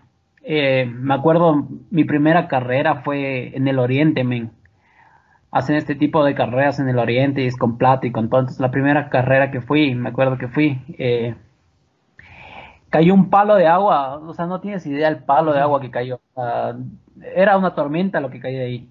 Imagínate, yo novato y pagando piso y todo. Y, y eso le comentaba al, al Santi era un cague porque como comienzas desde cero, o sea, no tienes uniformes, montaba con el casco de bicicross, montaba con los pantalones y los equipos de bicicross.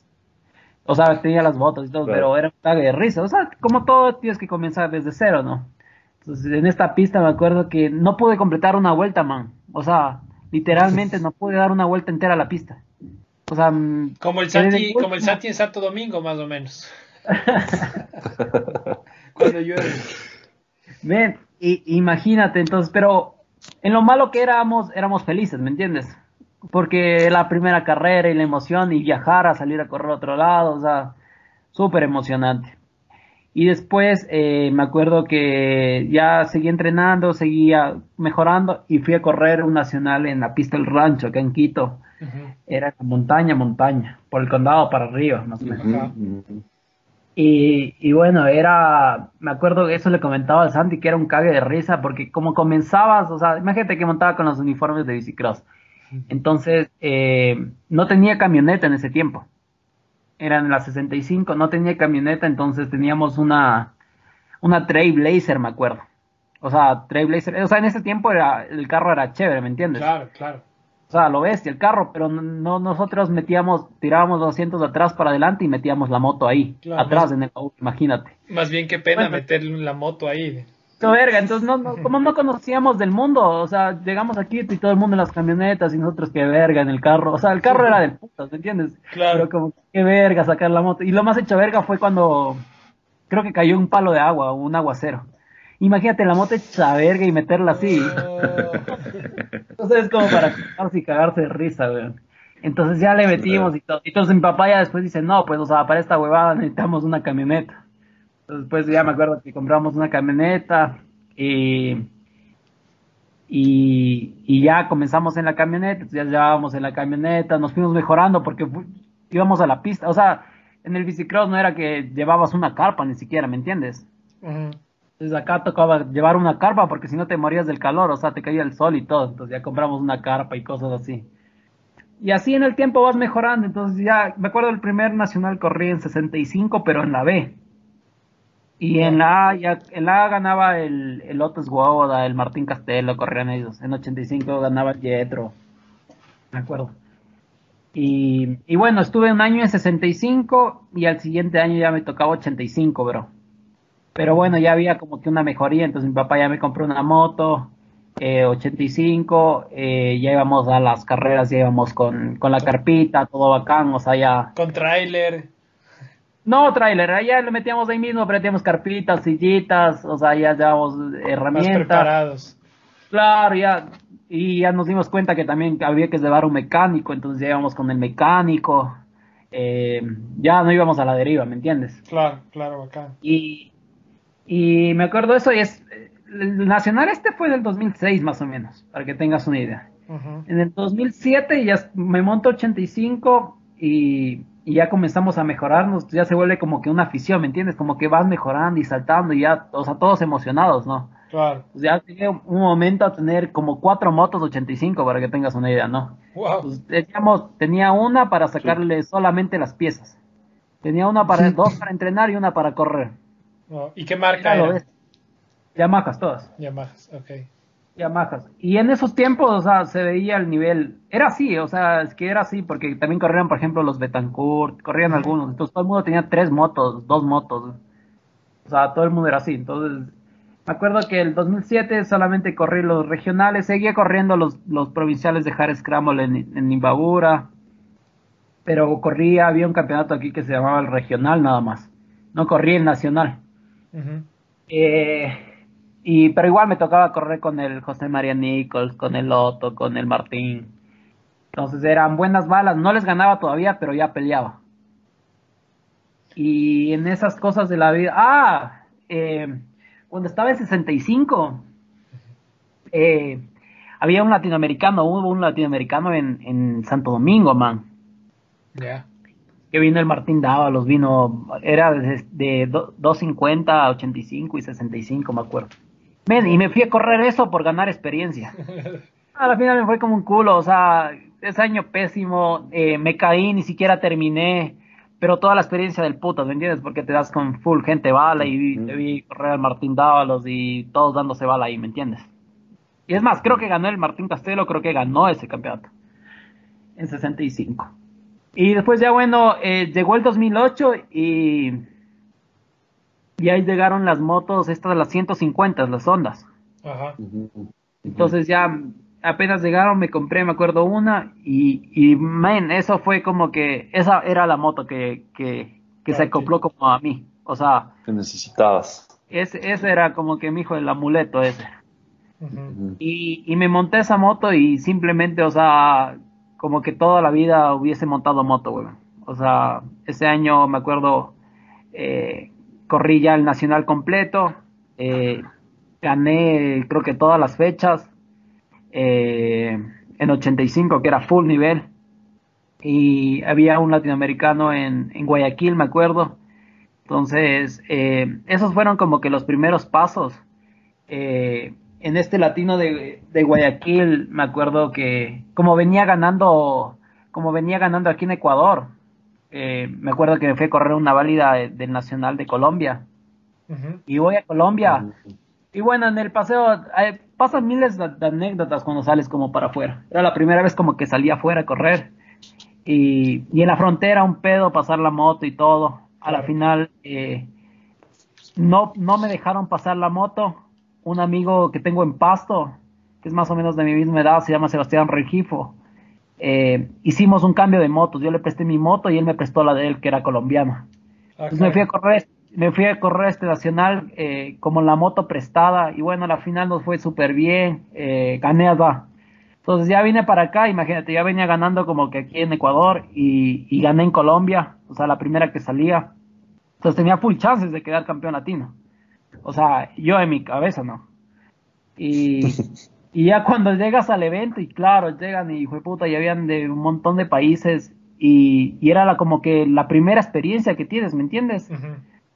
Entonces, eh, la primera manga me fue como un culo, o sea, salí mal, no, no andaba bien, quedé cuarto, así que así quedé cuarto, güey. Pero no está tan mal tampoco cuarto, o sea. No, nada mal, o sea, bien, pero, pero yo aspiraba más, ¿me entiendes? O sea, la primera manga. Y la segunda manga era lo que hablábamos, o sea, como que ya vas valido, o sea, en, el, en la triple corona, como quien dice, si una te va mal, el resto ya sales valido, ¿me entiendes? A tratar de hacerlo mejor. Algo así me pasó, me pasó en este latino en la segunda manga, entonces yo dije, bueno, ya, o sea, era poco probable que gane, terminado en una manga de cuarto, y, ¿me entiendes? Entonces, ya la segunda tenía que salir a darlo todo. a la segunda cogí, salí y gané, huevón. Ah. Y en estas cosas de la vida, el que quedó primero se cae y termina cuarto, y los otros también, y termino ganando, huevón. Ah, wow.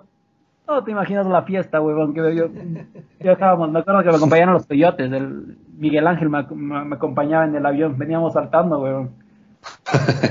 Claro, qué bestia, qué chévere, buenazo. A lo bestia, Y ese año también gané el campeonato nacional, entonces a lo bestia, eh, de ahí se viene como que el 2009, y en el 2009, eh, ahí mismo en la pista que gané en Guayaquil, me, me caigo, y tengo una lesión así, súper heavy.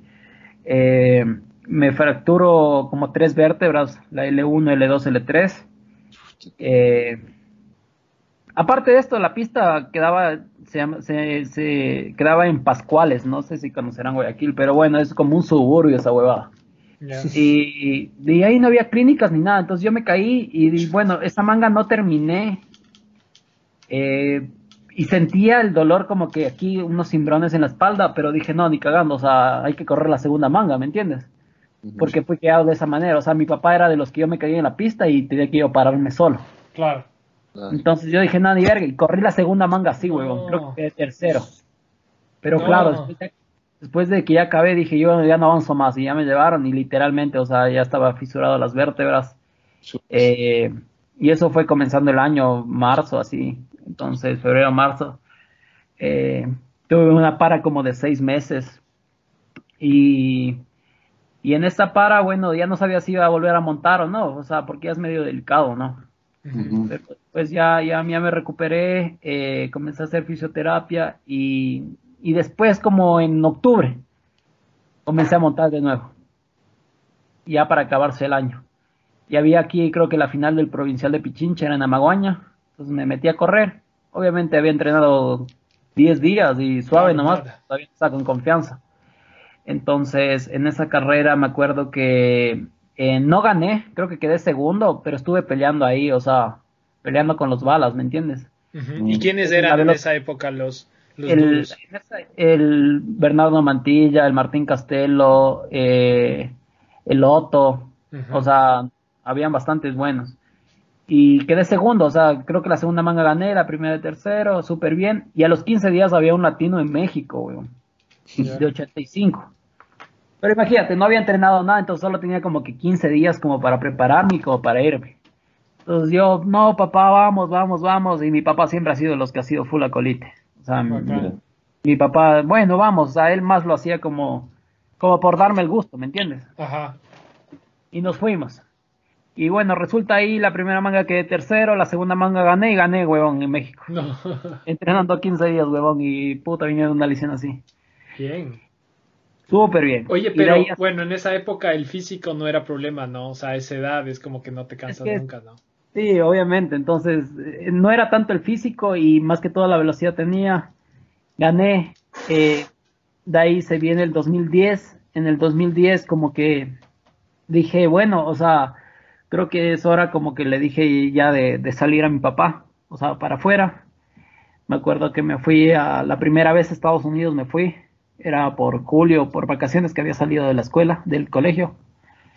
Nos fuimos a Estados Unidos, entonces eh, me acuerdo que estuve con Nicolás Tankov, se llama, Ajá. el entrenador. Llegué la primera vez y yo montaba 85, o sea, solo 85. Ujú. Y, y me acuerdo que me montó en, en, o sea, me dijo, verás, aquí hay dos cosas, me dijo, o sea, o montas 85 o montas 250 de una vez, porque para eso vas. En 85 vas a gastar mucho más que una 250, o sea, vas a tener que cambiar el pistón mucho más antes. Y entonces, por tema como más económico y como vas nuevo, o sea, dije como que no, o sea, una 250, ¿me entiendes? Ya, ¿Y qué edad tenías tú? De 14 para cumplir 15. Hijo. Y ellos me montaron a la 250 ya. Pero en sí me sirvió porque me sacó, o sea, ya me sacó como que el cuerpo y la fuerza como para montar el 85. Entonces hacía como que un juguete para mí. ¿Y eras, 85. pero tú ya eras, ya eras del tamaño que eres ahora? ¿Ya, ya, ya habías crecido o todavía eras No, chiquito? todavía era, todavía era pequeño, o sea, todavía alcanzaba con las puntas la, la, la 250. Ya, Y me ponía en los bancos. Todavía no alcanzaba, pero ya montando ya, o sea, ya podía montar, ¿me entiendes? claro. La típica que te subes ahí con una pierna ahí media, solo con una pierna. Sí, y a, y a ruedas y, tu Exacto. papá te está esperando para que no te caigas o buscas un gorrito, huevón. Claro, así era. Y en eso, eh, bueno, corrí una carrera, la, primera corrí en, se llamaba Date City, ahí mismo en Florida. Ajá. Eh, corre creo que todos los jueves. Y, y bueno, corrí en, cuando vas, o sea, recién vas a conocer, entonces corrí en la categoría C. Igual no había montado la moto, gané en la categoría C, me acuerdo. En O la sea, novato. 250. En la 250 en la C. Me acuerdo que gané, entonces eh, ese rato dicen, en- creo que había en una semana o en 10 días había un nacional amateur en, en Estados Unidos, en, en Oklahoma, huevón, como a 40 horas de donde estábamos. Y entonces vamos y vamos, huevón, y nos fuimos. Y entonces eh, tocó rentar un, un RV, un carro casa de estos, Y, y, y con la moto y nos fuimos, huevón, con mi papá y el Nicolás. Me acuerdo, manejamos como 40 horas, digamos, al Nacional. Y esa huevada fue como que otro mundo, ¿me entiendes? O sea, llegamos y habían 500 de carros casa ahí, y un montón de pilotos y, y era una semana de campeonato entero ahí, estando en la pista. Entonces, cuando yo llegué, eh, por ejemplo, Jason Anderson corría en A. Ah, sí. Y, Justin Bogle, eh, Jeremy Martin, estos manes corrían en B. Entonces, eh, cuando yo llegué a ese nacional, eh, me metí a correr en la B de una. O sea, en la B dije, ya, de una. Porque había ganado en la C y dije, no, pero acá voy a intentar en la. B. Y la, obviamente la, la meta no era ganar, ni siquiera estar en el top 10, sino simplemente entrar como que a la final. Porque habían como que, por categoría, por ejemplo, en la B habían 200 pilotos. Y en las clasificatorias a la final solo entraban 30. Claro, claro. Entonces, a la final eh, terminé entrando y terminé como de 27 o de 28. O sea, terminé en la cola, pero estaba bien, o sea, ¿me entiendes? Claro. Era la primera experiencia y, y bacán, o sea, al menos entré a la final, estuve ahí y era un nacional de Estados Unidos y ya aprendes otra huevada. Después de eso volví un par de veces, pero ya solamente a entrenar.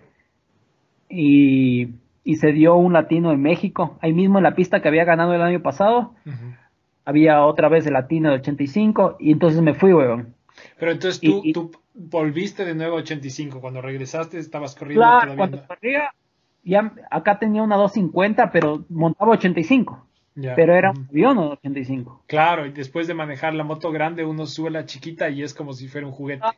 Y ya me hacía falta motor. Entonces me acuerdo que eh, mandamos a hacer un- unos cabezotes en, en Pro Circuit y, y me fui a correr este latino. Me, era, era tan rápido que la clasificatoria les metí como dos segundos, weón. Al segundo. O sea, al otro día cogí, gané las dos mangas, o sea, gané sobrado, weón. Cagado de la... Y, y, y gané ese latino y después ya me fui para, para mi- los mini los minios, los mini Olympics, corrí ese mismo año. Ujú. Eh, eh, en 85 quedé como de quinto, de cuarto. Ah, bien. súper bien. Eh, o sea, los que estaban adelante eran ya los, como Jace Owen, eh, Cooper Webb, o sea, Claro. contra Edos y quedé como de quinto. Y en también corriendo 50, eh, quedé como entre los 15 mejores. O sea, ya no fui el 27, sino ya estaba como que entre los 15 mejores. Y de ahí el siguiente año eh, eh, me hice amigo de, o sea, Nicolás se hizo amigo de un man ahí de, de Honda y, y me dejaron montar para, para este equipo Honda of Houston. Entonces hice toda una temporada corriendo los nacionales, eh, clasifiqué para Loreta, y, pero ya estaba como que un equipo, o sea, lo bestia, ¿me entiendes? Claro. O sea, ya Tyler a lo bestia y todo, o sea, ya no era el, el pendejo que llegó, o sea, sin nada, ya, o sea, ya estaba andando bien. Iba a los nacionales y ya estaba entre los siete, cinco primeros. Entonces ya estaba súper bien. Eh, todo ese año monté ahí. Eh, me acuerdo que en, en Loreta me fue mal, o sea, entré en do- las dos categorías que se puede. Eh, en una, como se corren, es la única como que nacional que corres como 20 minutos o 25 minutos.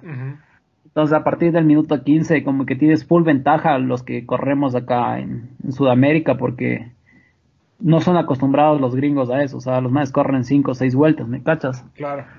Entonces, eh, en ese eh, venía como de quinto, weón, venía súper bien y, y a la final me caí y puta y me rompí la muñeca y ya no pude correr, o sea, me caí en la segunda manga de la primera categoría, entonces ya no pude hacer nada. Eh, cagada, cagada mía, pero, pero bueno. Eh, entonces, después de eso se venían los mini-os. Ahí sí creo que hice, ay, por ejemplo, ahí tengo una foto, ya comencé a ganar mangas ya, como que eh, tengo una foto ganándole, por ejemplo, a Cooper Webb, así en la Moto 1, así, huevos, así. Así. O sea, ya, sí, a lo. Entonces, tengo así full anécdotas de ganarles así a full buenos, ¿me entiendes? Gente que está hoy a- lo más arriba. Y después de eso me surgió la oportunidad en 2012 de, de volver a Ecuador, eh, pero montar por onda, o sea, acá mismo.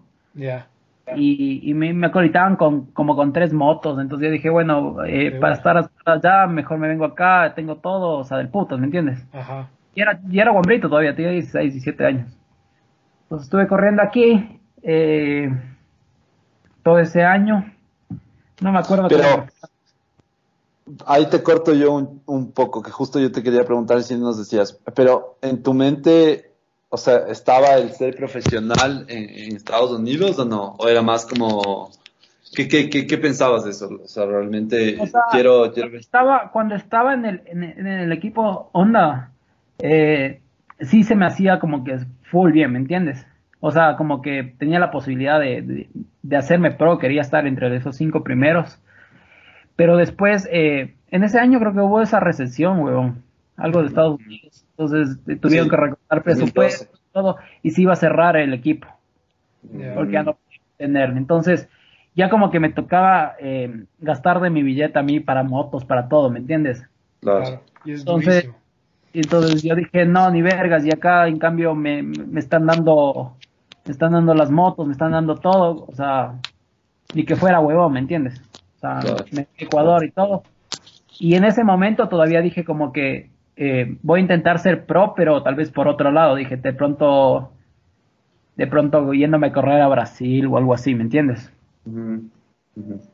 Y entonces, eh, nada, vine para acá, estuve ese año corriendo por acá, estaba andando súper bien.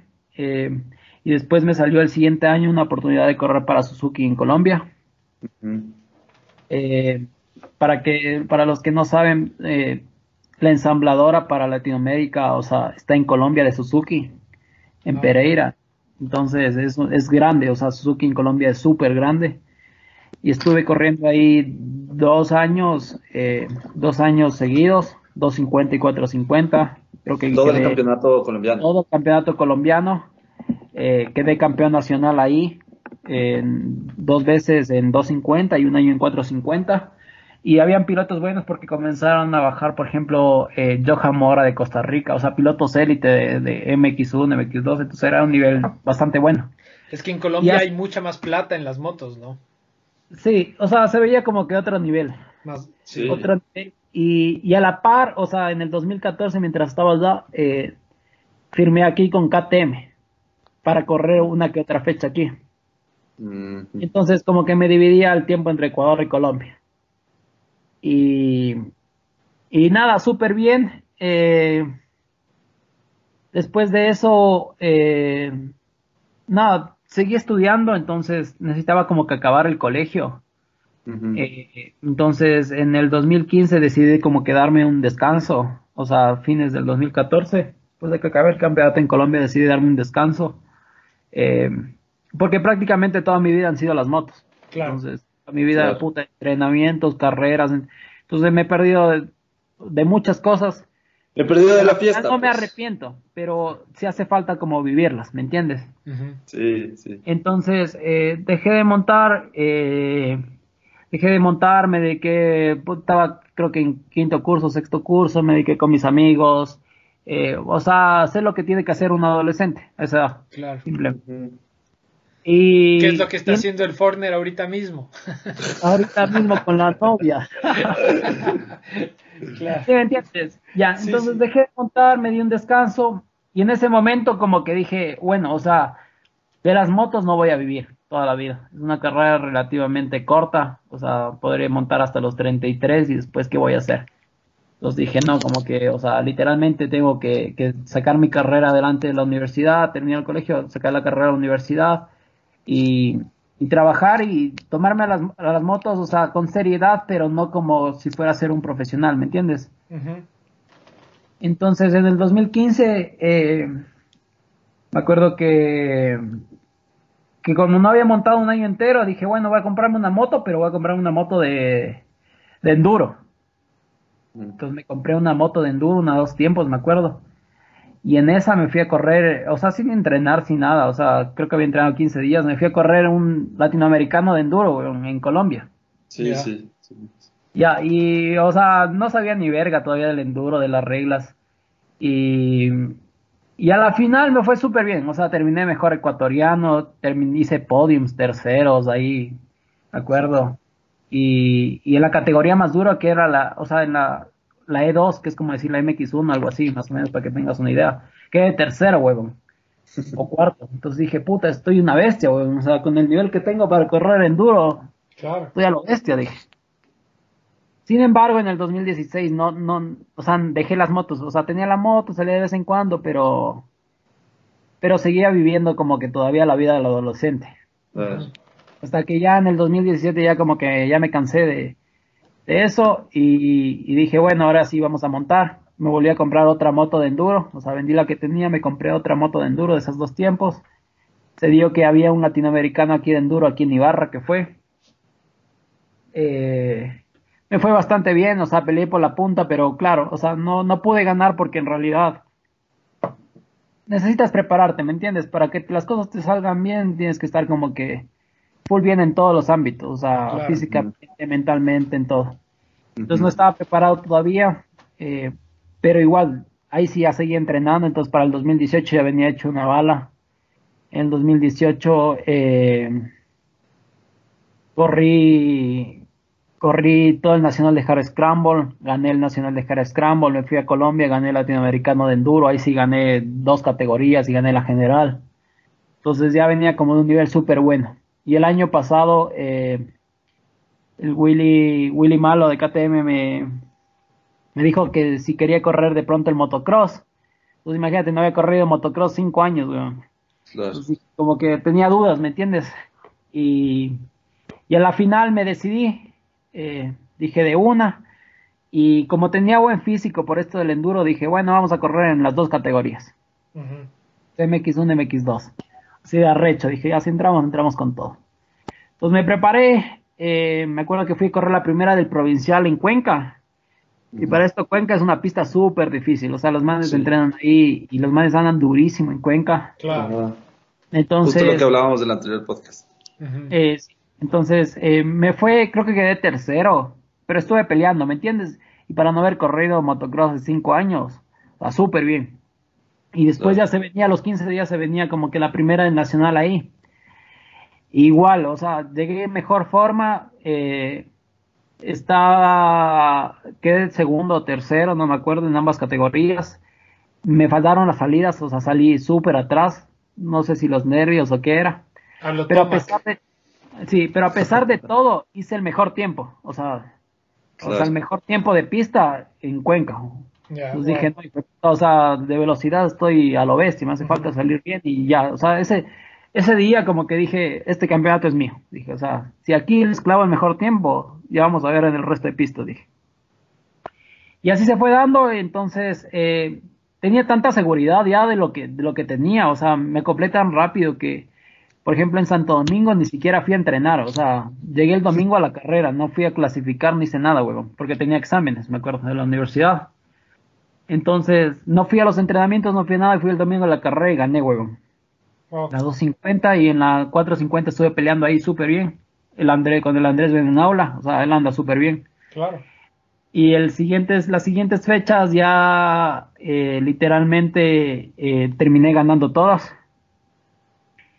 Todas las, todas las mangas. Y, nada, gané el campeonato a la final de la 250. En la 450 quedé segundo. Eh, bastante bien, o sea, me quedé súper contento. también hubo un latino de enduro, me fui a México el año pasado eh, estuve peleando ahí, a la final no gané, weón, me faltaron cuatro segundos de descontar.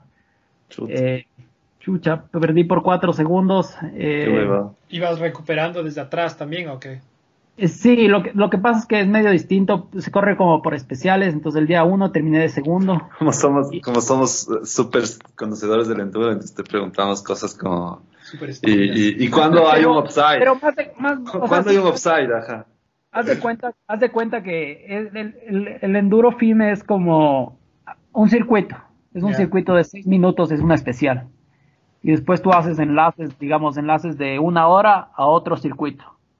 Y ahí te cuentan el tiempo. Y después otra hora. Entonces, tienes que ser perfecto. Por ejemplo, te dan un tiempo para que llegues de enlace a enlace, de lugar a lugar. Y el tiempo que vale es el que haces en el circuito. Entonces, de cada circuito te va sumando el tiempo, te va sumando el tiempo y a la final después ves quién ha sido más rápido, ¿me entiendes? Pero tienes que ser, o sea, vas por caminos, o sea, es diferente. Y, y a la final, bueno, digamos, se, dan vueltas, o sea, tres, tres especiales, a la final es una vuelta. Y, y, llegué como que a la última vuelta con 15 segundos atrás del que iba primero. Entonces, bueno, tenía tres especiales para descontar, o sea, esos 15 segundos, ¿me entiendes? ajá.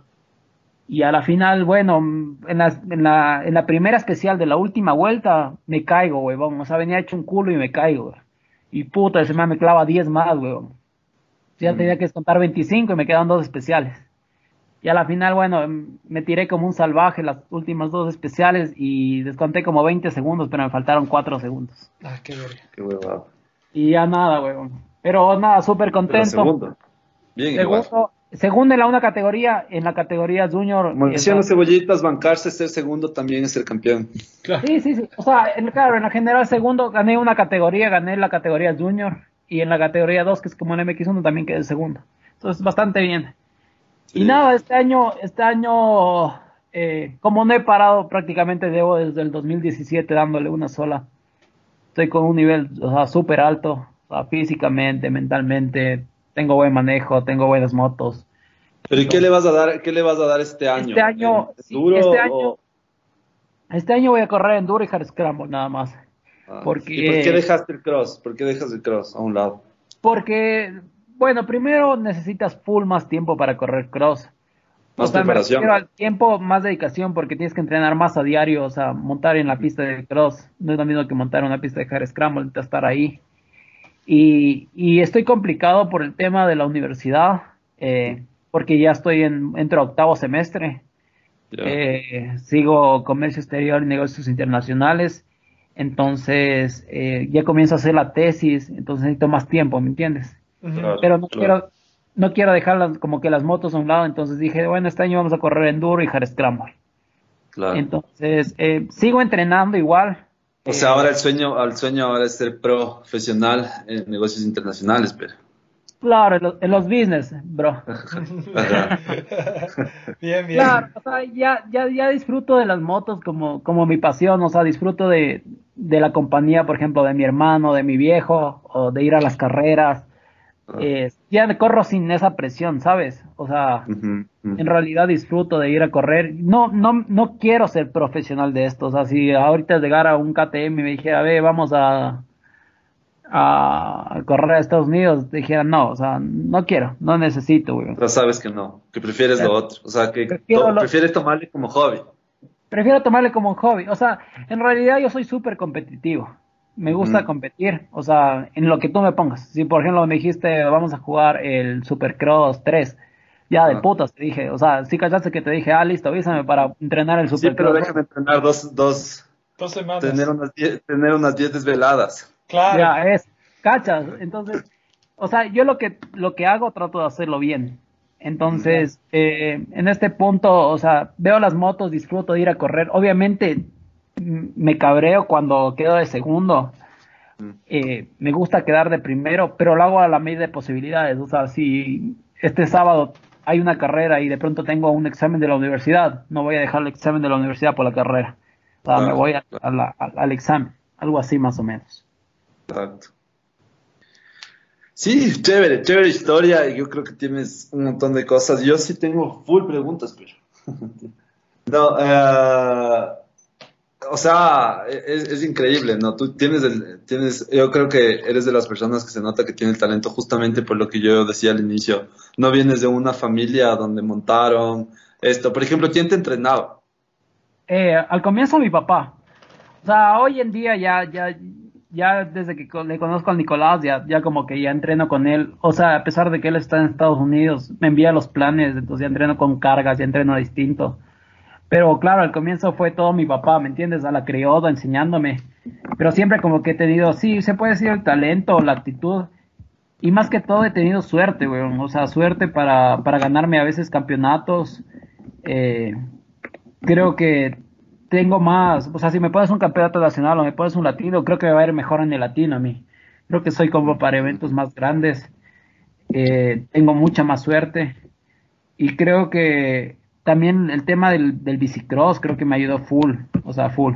De ley, eso seguro. oye, yo también otra pregunta que tengo, ¿tus papás son colombianos? ¿Tu familia es algo, algo de Colombia? Sí, mi, mi, mi, toda la familia por parte de papá es de Colombia. Y en cambio toda la mm. familia por parte de mamá es de acá. Pues yo soy medio colombo ecuatoriano. Pero, ¿y dónde disfrutabas más eh, corriendo? O sea, por ejemplo, yo te iba a preguntar cuando decías lo, de esto. Yo sé que también mencionaste que venían pilotos desde fuera, Costa Rica, pero eh, ¿siempre se te hizo más difícil el, campeonato colombiano o el ecuatoriano? Eh, el ecuatoriano. El ecuatoriano. tenían full más nivel aquí. O sea, se anda más duro. O sea, pues, allá era bueno, pero porque venía gente de afuera. ¿Entiendes? O sea, internamente, o sea, había uno o dos huevos que andaban, pero acá en realidad sí andan mucho más. Pero algo que, me, que, sí me choqueó bastante fue que, bueno, yo llego al 2019, ¿no? O sea, no corres seis años motocross, tuve como dos años de para y, y, llegas a pelear y a ganar un campeonato, o sea, si te puedes saber el nivel, o sea, o yo soy muy talentoso o el, el nivel realmente no es tan bueno, ¿me entiendes? Entonces es, como que una pregunta que yo me, hasta ahora todavía me hago, como que digo al incógnita, o sea, si tiene mucho que ver, no sé qué tiene que ver ahí, o sea, pienso que en estos seis años no han avanzado tanto, o sea, o yo he avanzado demasiado rápido. Yo, yo creo, o sea, yo estuve viviendo en, Ecuador hasta hace dos años y, y, estuve un poco en las pistas también y, y, el problema yo creo que es que los buenos que se quedaron en Ecuador no tienen, lo que decía antes, no tienen mucha competencia. Entonces, si no tienes nadie que te presione, es difícil avanzar, ¿cachas? Entonces, entrenan solos y están ahí haciendo todo solos, pero, pero es como que, y de vez en cuando se, se mete alguien, de vez en cuando viene uno de los collos o, o, o vuelven a correr los vivanco, qué sé yo. Y si es que no, son, son siempre, no sé, los mismos dos o tres, ¿no? Sí, o sea, yo creo que sí tiene que ver mucho eso también. Pero veo, por ejemplo, veo hoy en día que, o sea, sí hay unos, unos destellos ahí en algunos pilotos que se ve que se andan bastante buenos. O sea, bien, o sea, por ejemplo, este Feican ahí de Cuenca, son niños de 85, este que le dice el Piluco, son niños de 85 que les veo que andan duro, ¿me entiendes?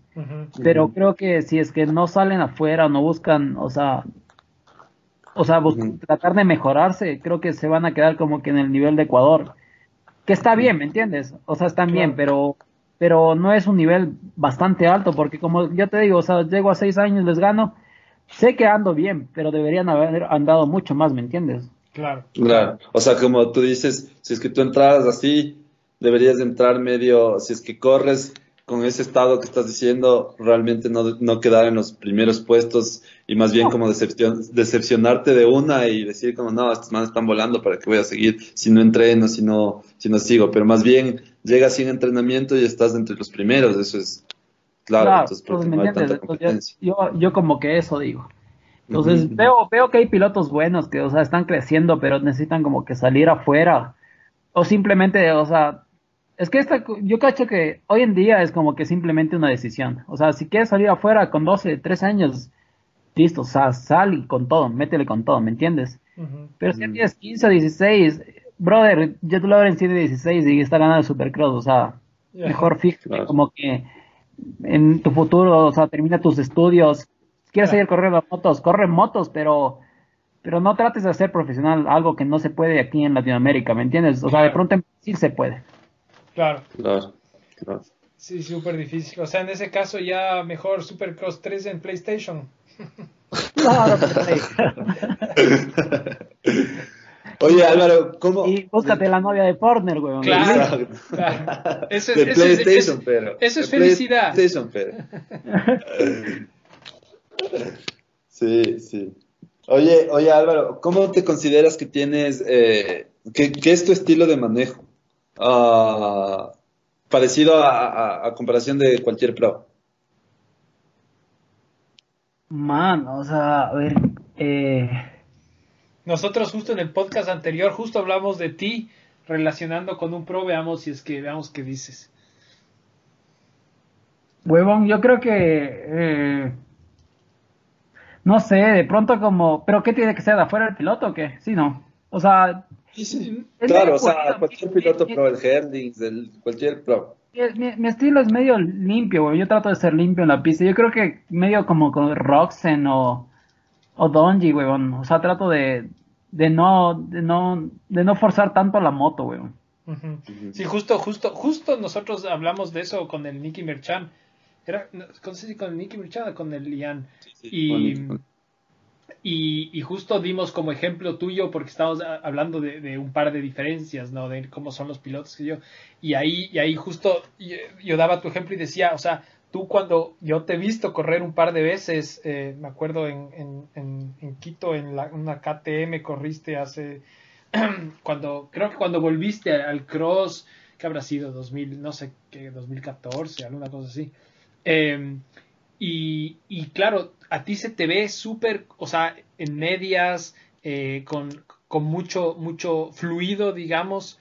Eh, no se ve que está rompiendo las curvas ni nada, pero y pareciera que no vas tan rápido y después te toman los tiempos y es como que, pucha, estás volando. Y, y justo yo por eso pensaba, es, es como más un estilo, estilo el, el, el Danji o, el Roxen, dije yo en ese momento, porque Roxen yo, yo, no lo he visto en vivo, pero es lo que, lo que dicen y más o menos se le ve en la tele, de que es como muy fluido, no, no estén altas, pero va súper rápido. Sí, sí, yo trato de montar así, o sea, no chocar tanto en las curvas, ser más bien limpio. Y, y en realidad para mí la carrera, no, o sea, los 10 minutos, o sea, si bien ando, digamos, en motocross, mi carrera empieza a partir del minuto 15, weón. O sea, yo es cuando, entre más pasan las vueltas, como que más me voy acoplando al circuito, voy buscando vuelas. Y, y eso es algo chévere, por ejemplo, en el Hard Scramble, que todos piensan que son carreras largas, son carreras de una hora, una hora y media, weón. Entonces recién mi ataque comienza a los 40 minutos, weón. ¿Me entiendes? Entonces todo el mundo ya llega al 40 minutos, ya ha sacado la lengua y yo recién estoy calentando ahí. Entonces Claro. creo que eso sí es una ventaja así sobre el resto. Oye, Álvaro, eh, también le tuvimos acá al, al Michael Encalada y justo es un tema que creo que siempre vamos a topar nosotros y, y, por ejemplo es de esta transición de motocross a enduro. es más difícil para los endureros siempre hacer motocross, pero para los motocrossistas mucho más fácil acoplarse a, esto. ¿Qué piensas más o menos de, ese, de eso? Sí, yo creo que el, motocrossista es más fácil acoplarse, o sea, porque tienes manejo, tienes técnica, eh, curvas bien. Lo que sí he aprendido del, del, del, del enduro es que tienes que ser, o sea, el motocrossista es como más alocado, ¿me entiendes? O sea, como que a veces no mides, por ejemplo, para subirte una cuesta, a veces tienes que pensar bien, respirar, o sea, buscar tracción. En cambio, el motocrossista entra de uno, ¿me entiendes? Como si fuera una pista de motocross. Entonces, a veces lo que le hace falta son solamente como que el motocrossista es como encontrar esa paciencia, o ser más paciente, o sea, pensar más las cosas antes de arriesgarse, ¿me entiendes? A, mí me pasó justo eso. es más, hay, hay, un póster, hay un póster también de eso. hay, hay, una fotito. más y le ponemos el póster principal. Claro. Eh, yo, yo obviamente siempre corrí cross y, y, corrí, ahora que volví, corrí uno de estos enduro sprints. Y, y, claro, justo lo que tú dices, o sea, en vez de yo ir viendo, qué sé yo, llegué a una curva, le di con todo, había una bajada y obviamente en la mitad de la bajada me di cuenta que, que era una de las bajadas de las que hay que frenar, no hay que entrar acelerando. Y volé y la moto daba unas vueltas en el aire y yo botado y después me quedé botado por ahí, todo me rompí el casco. sí, es, es, así. O sea, para mí no, el cambio no es tan brusco porque en realidad yo toda mi niñez he montado enduro, ¿me entiendes? Claro. Entonces para mí es normal, o sea, montar ambas. O sea, no es como que no hay diferencia. Entonces, pero de ahí, claro, como tú dices, o sea, el motocrossista en una pista ya trabada como de enduro, o sea, es súper cagado, o sea, es cagado. ¿me entiendes? Pero igual es para el endurista, o sea, el endurista va a una pista de motocross y se caga. Claro. ¿Y, y tú qué, dónde le ves más, más, más chance de, de, o sea, ¿por qué crees que el enduro tiene tanta más acogida eh, que, el, que, el, que el cross en cuanto a cantidad de gente? Verás, yo creo que tiene que ver mucho como cómo te relacionas en el enduro. O sea, por ejemplo, en el enduro, eh, la mayoría que ves son grupos que salen, ¿me entiendes? Entonces se toman como más amistad. En cambio, el motocross es más competitivo, o sea, este me cae a la verga o simplemente hay más rivalidad, ¿me entiendes? En el endurismo es como que más entre panas, cague de risa. Más a, este le tengo que ganar, más que vamos, vamos a montar, claro. Yo con Rodri, ponte todo, todo siempre me quería echar. Claro. Entonces, por ejemplo, en, en, en Imbabura lo que hacen es, por ejemplo, salen jueves o martes así en duros, entonces salen viejos, salen jóvenes y después van y se pegan unas bielas, o sea, ¿me entiendes? Lo hacen como manera divertida. Dígame, ¿cuándo vas a hacer eso en el motocross? O sea, en el motocross vas a la pista y sales de una, porque ¿qué te vas a quedar tomando ahí una cerveza? Claro. Entonces, yo creo que tiene más acogida por eso mismo. Mm, claro, es como más, más social, más, más... Eso, más social, más bacán. Y en realidad para un motocrossista que, que corre enduro no necesitas esforzarse tanto, o sea, para entrenar, ¿me entiendes? Mm. Porque la velocidad la tiene, lo que le hace falta es, o sea, pulir detalles, ir puliendo detalles nada más. Claro, claro. Bacán. Oye, Santi, ¿hay, hay preguntas? De... Eh, sí. Eh... Me imagino que algunas ya se deben haber respondido. Ah, Nosotros lo que hacemos es... Algunas. Eh, lo que hacemos A ver, dime, dime unos días antes nosotros le, subimos en, Instagram una historia para que decimos quién va a ser nuestro invitado y para que nos, nos hagan preguntas. Entonces, eh, obviamente... Que fue, una idea, que fue una idea del, de, Ian, la verdad. que todo lo que estamos haciendo ahora es gracias a Lian. que también es, es visionario. Entonces, verás las preguntas. Eh, primero, hay una pregunta que, está súper chévere. Dice, Bawa Ramik Makat no. Alguna cosa así. No mentira, es, eso, eso es, un, es un virus que manda, no sé, de estos típicos que mandan como, como fake, tonteras. Un soporte que estás viendo, huevón. Claro. claro, por estar viendo las ponis se me, por eso se apaga, por eso se corta. Claro, también. Oye, eh, no, de ahí viste la primera pregunta. De, ah, que les mande saludos, no sé yo quiénes son, no sé si tú les conoces. Pichicumbia, ¿qué carrera, qué carrera estás estudiando? Dice, mándanos un saludo a Pichicumbia. ¿Quién es Pichicumbia? Ya no sé yo. Pichicumbia es, es, son unos amigos que tienen una banda en Ibarra, güey. Entonces ah, toca, que tocan cumbia, un saludo ahí con todo. Les vaya súper bien. Eh, negocios internacionales, man. Ya octavo semestre, ya voy ya.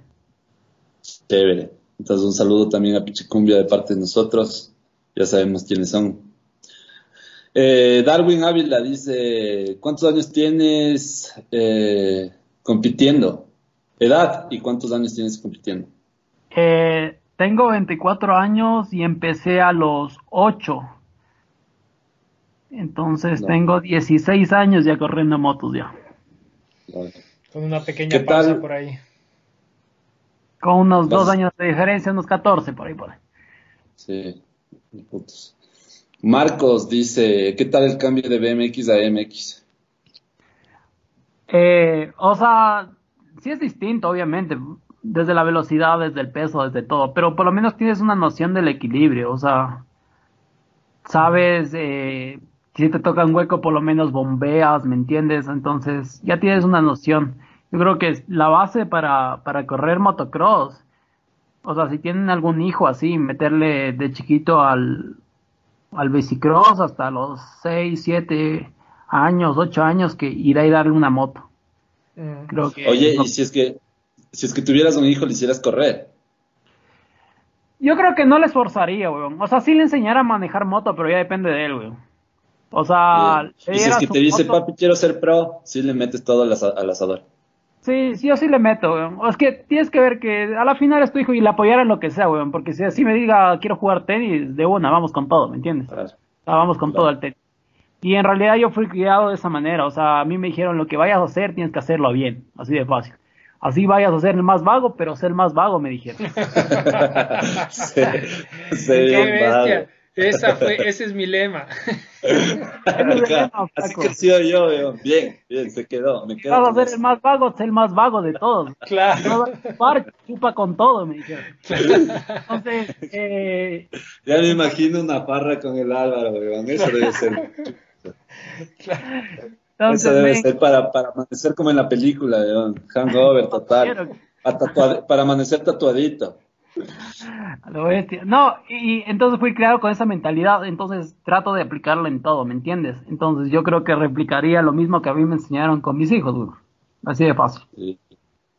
Oye, oye, y bueno, no, sigue, sigue, sigue con las preguntas. De, Albert, Albert Vargas. ¿Vas a correr el provincial de Pichincha? Dice.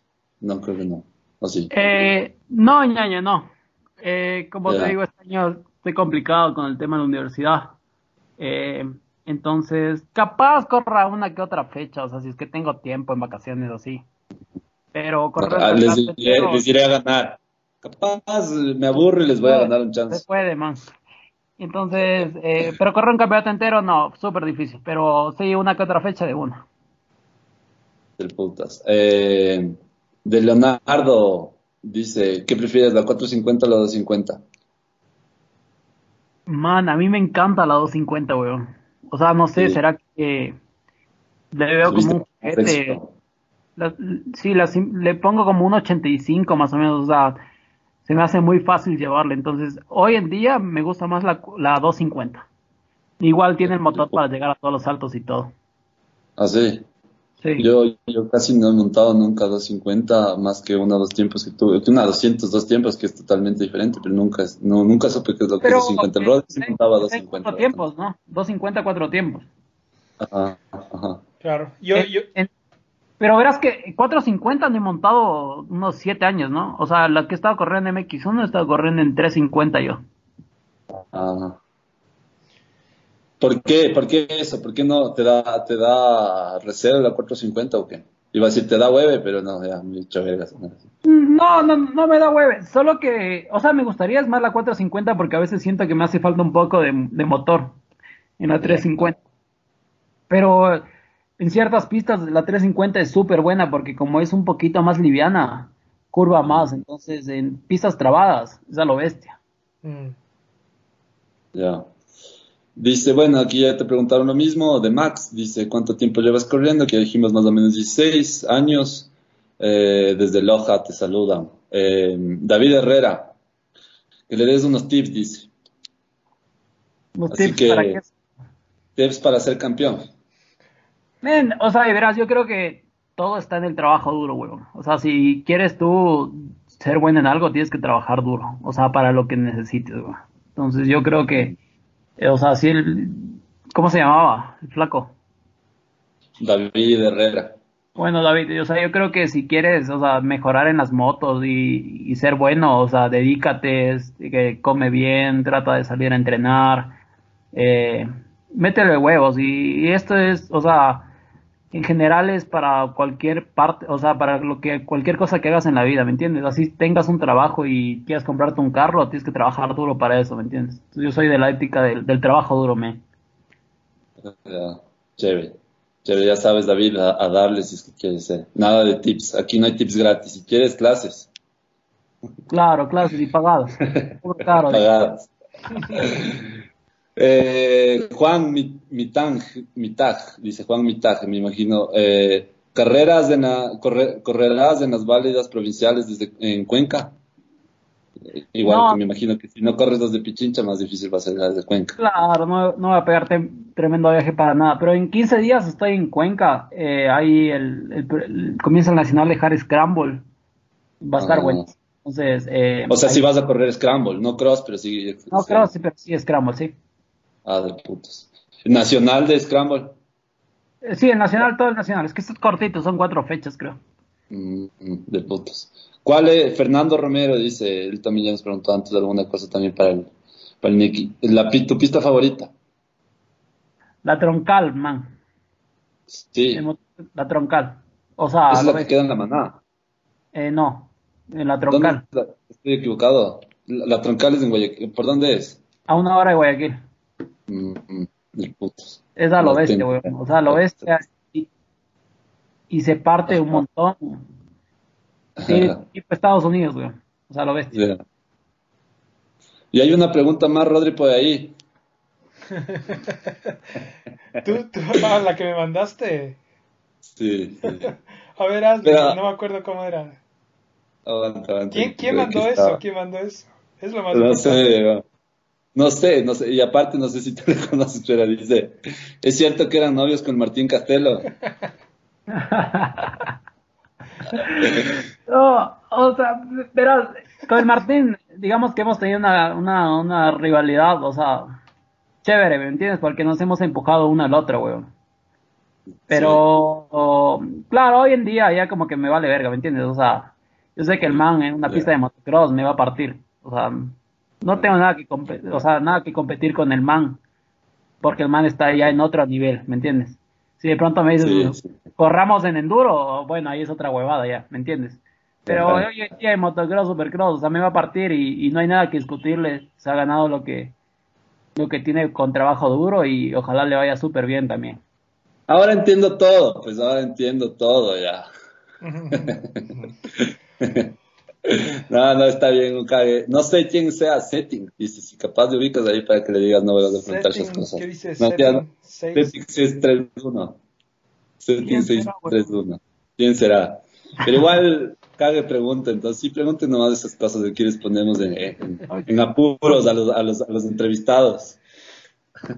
Oye, Entonces está, está bien, creo que, creo que es de eso. Ah, ¿Qué más, Rod? A ver, A ver, sacamos de conclusiones de que si es que tenemos un hijo y queremos que corra motos, entonces eh, tiene que empezar con bicicross hasta los 7, 8 años, tiene que llamarse Martín. Esas son las cosas Sí, para, sí, que, sí. para que largue primero. Ya para que anote el Santi ahí por ahí en el pizarrón. Claro. No, chuche, yo, yo la verdad ya he dicho en otro podcast, yo no pienso que, vean una moto. Si es que ya en verdad alguien les dice y, y, y se suben, chévere, pero puta, si a mí verles a mis panos de ahí montando en otras categorías me sabe dar medio ataque cardíaco, weón. Peor verle a un hijo ahí que se puede sacar el aire, debe ser difícil para un padre ahí algún rato, no sé, medio, medio complicado. A veces a mi hermano, yo he salido con mi hermano así de enduro y es como chucha. el pobre siempre se termina cayendo, ya prefiero no decirle salgamos.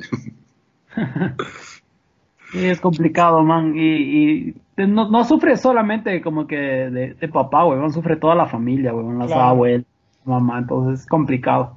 O sea, digo, o sea, ya depende del hijo. Pero yo, en lo personal, si es que quisiera, o sea, sí la apoyaría. Sí, sí, pero aquí como decimos todo y no estamos cerrados nada. Si es que estuviera auspiciado por alguna marca de motos, capaz no hubiera dicho eso. pero pero realmente sí me da huevo, o sea, yo sí soy de los que sí sufre cuando ve a alguien ahí, eh, ahí medio revolcándose o alguna cosa. Entonces, yo también, o sea, si, si te fijas a los que han venido al programa, chuta, hemos tenido tres con rotos la espalda, chuta es, es denso, o sea, es, un es un deporte que es un deporte que por ahí no, no te da lo que lo que tú le lo, tú le inviertes, pienso yo, aparte, ¿no? El riesgo sobre todo. Así sea, bueno, la plata ya sabemos también es, pero el riesgo, tú le inviertes full riesgo, full tiempo y, y, y, no vas a ganar, por más que quieras, al menos tienes que estar, como tú dices, súper chiquito ya, plantearte irte a Estados Unidos y no te va a dar más que para, o sea, igual, tienes una carrera de 33 años y sabemos que, por ejemplo, el riesgo es mucho más alto que, que, algunos deportes y, por ejemplo, no te va a dar como un, como un, como un jugador de fútbol, como un jugador de tenis o, o, deportes similares en los autos, no sé. Entonces, no sé, para mí es medio complicado ese tema. Ahí si es que quieren también comenten sobre eso, pero, pero sí, darle con todo, como tú dices. En cambio, si es que ya quieres, tienes que darle con todo y hacer bien las cosas. Sí, es súper complicado. Yo creo que el, el, deporte del motocross no es un deporte grato, o sea, ¿me entiendes? Eh, la cultura creo que no da como para que puedas vivir de esto bien. O sea, yo creo que, en, por ejemplo, en Estados Unidos sí, los cinco o siete primeros que están ganarán plata, pero el resto mm, no creo que gane demasiado, ¿me entiendes? Entonces yo creo que que como por deporte está bien porque te, te quita de muchos vicios, o sea, te enfoca en la vida, te enseña valores, cosas, gente del putas. Pero también todo lo que inviertes jamás nunca recupera, o sea, recuperas en experiencias, ¿me entiendes? Claro.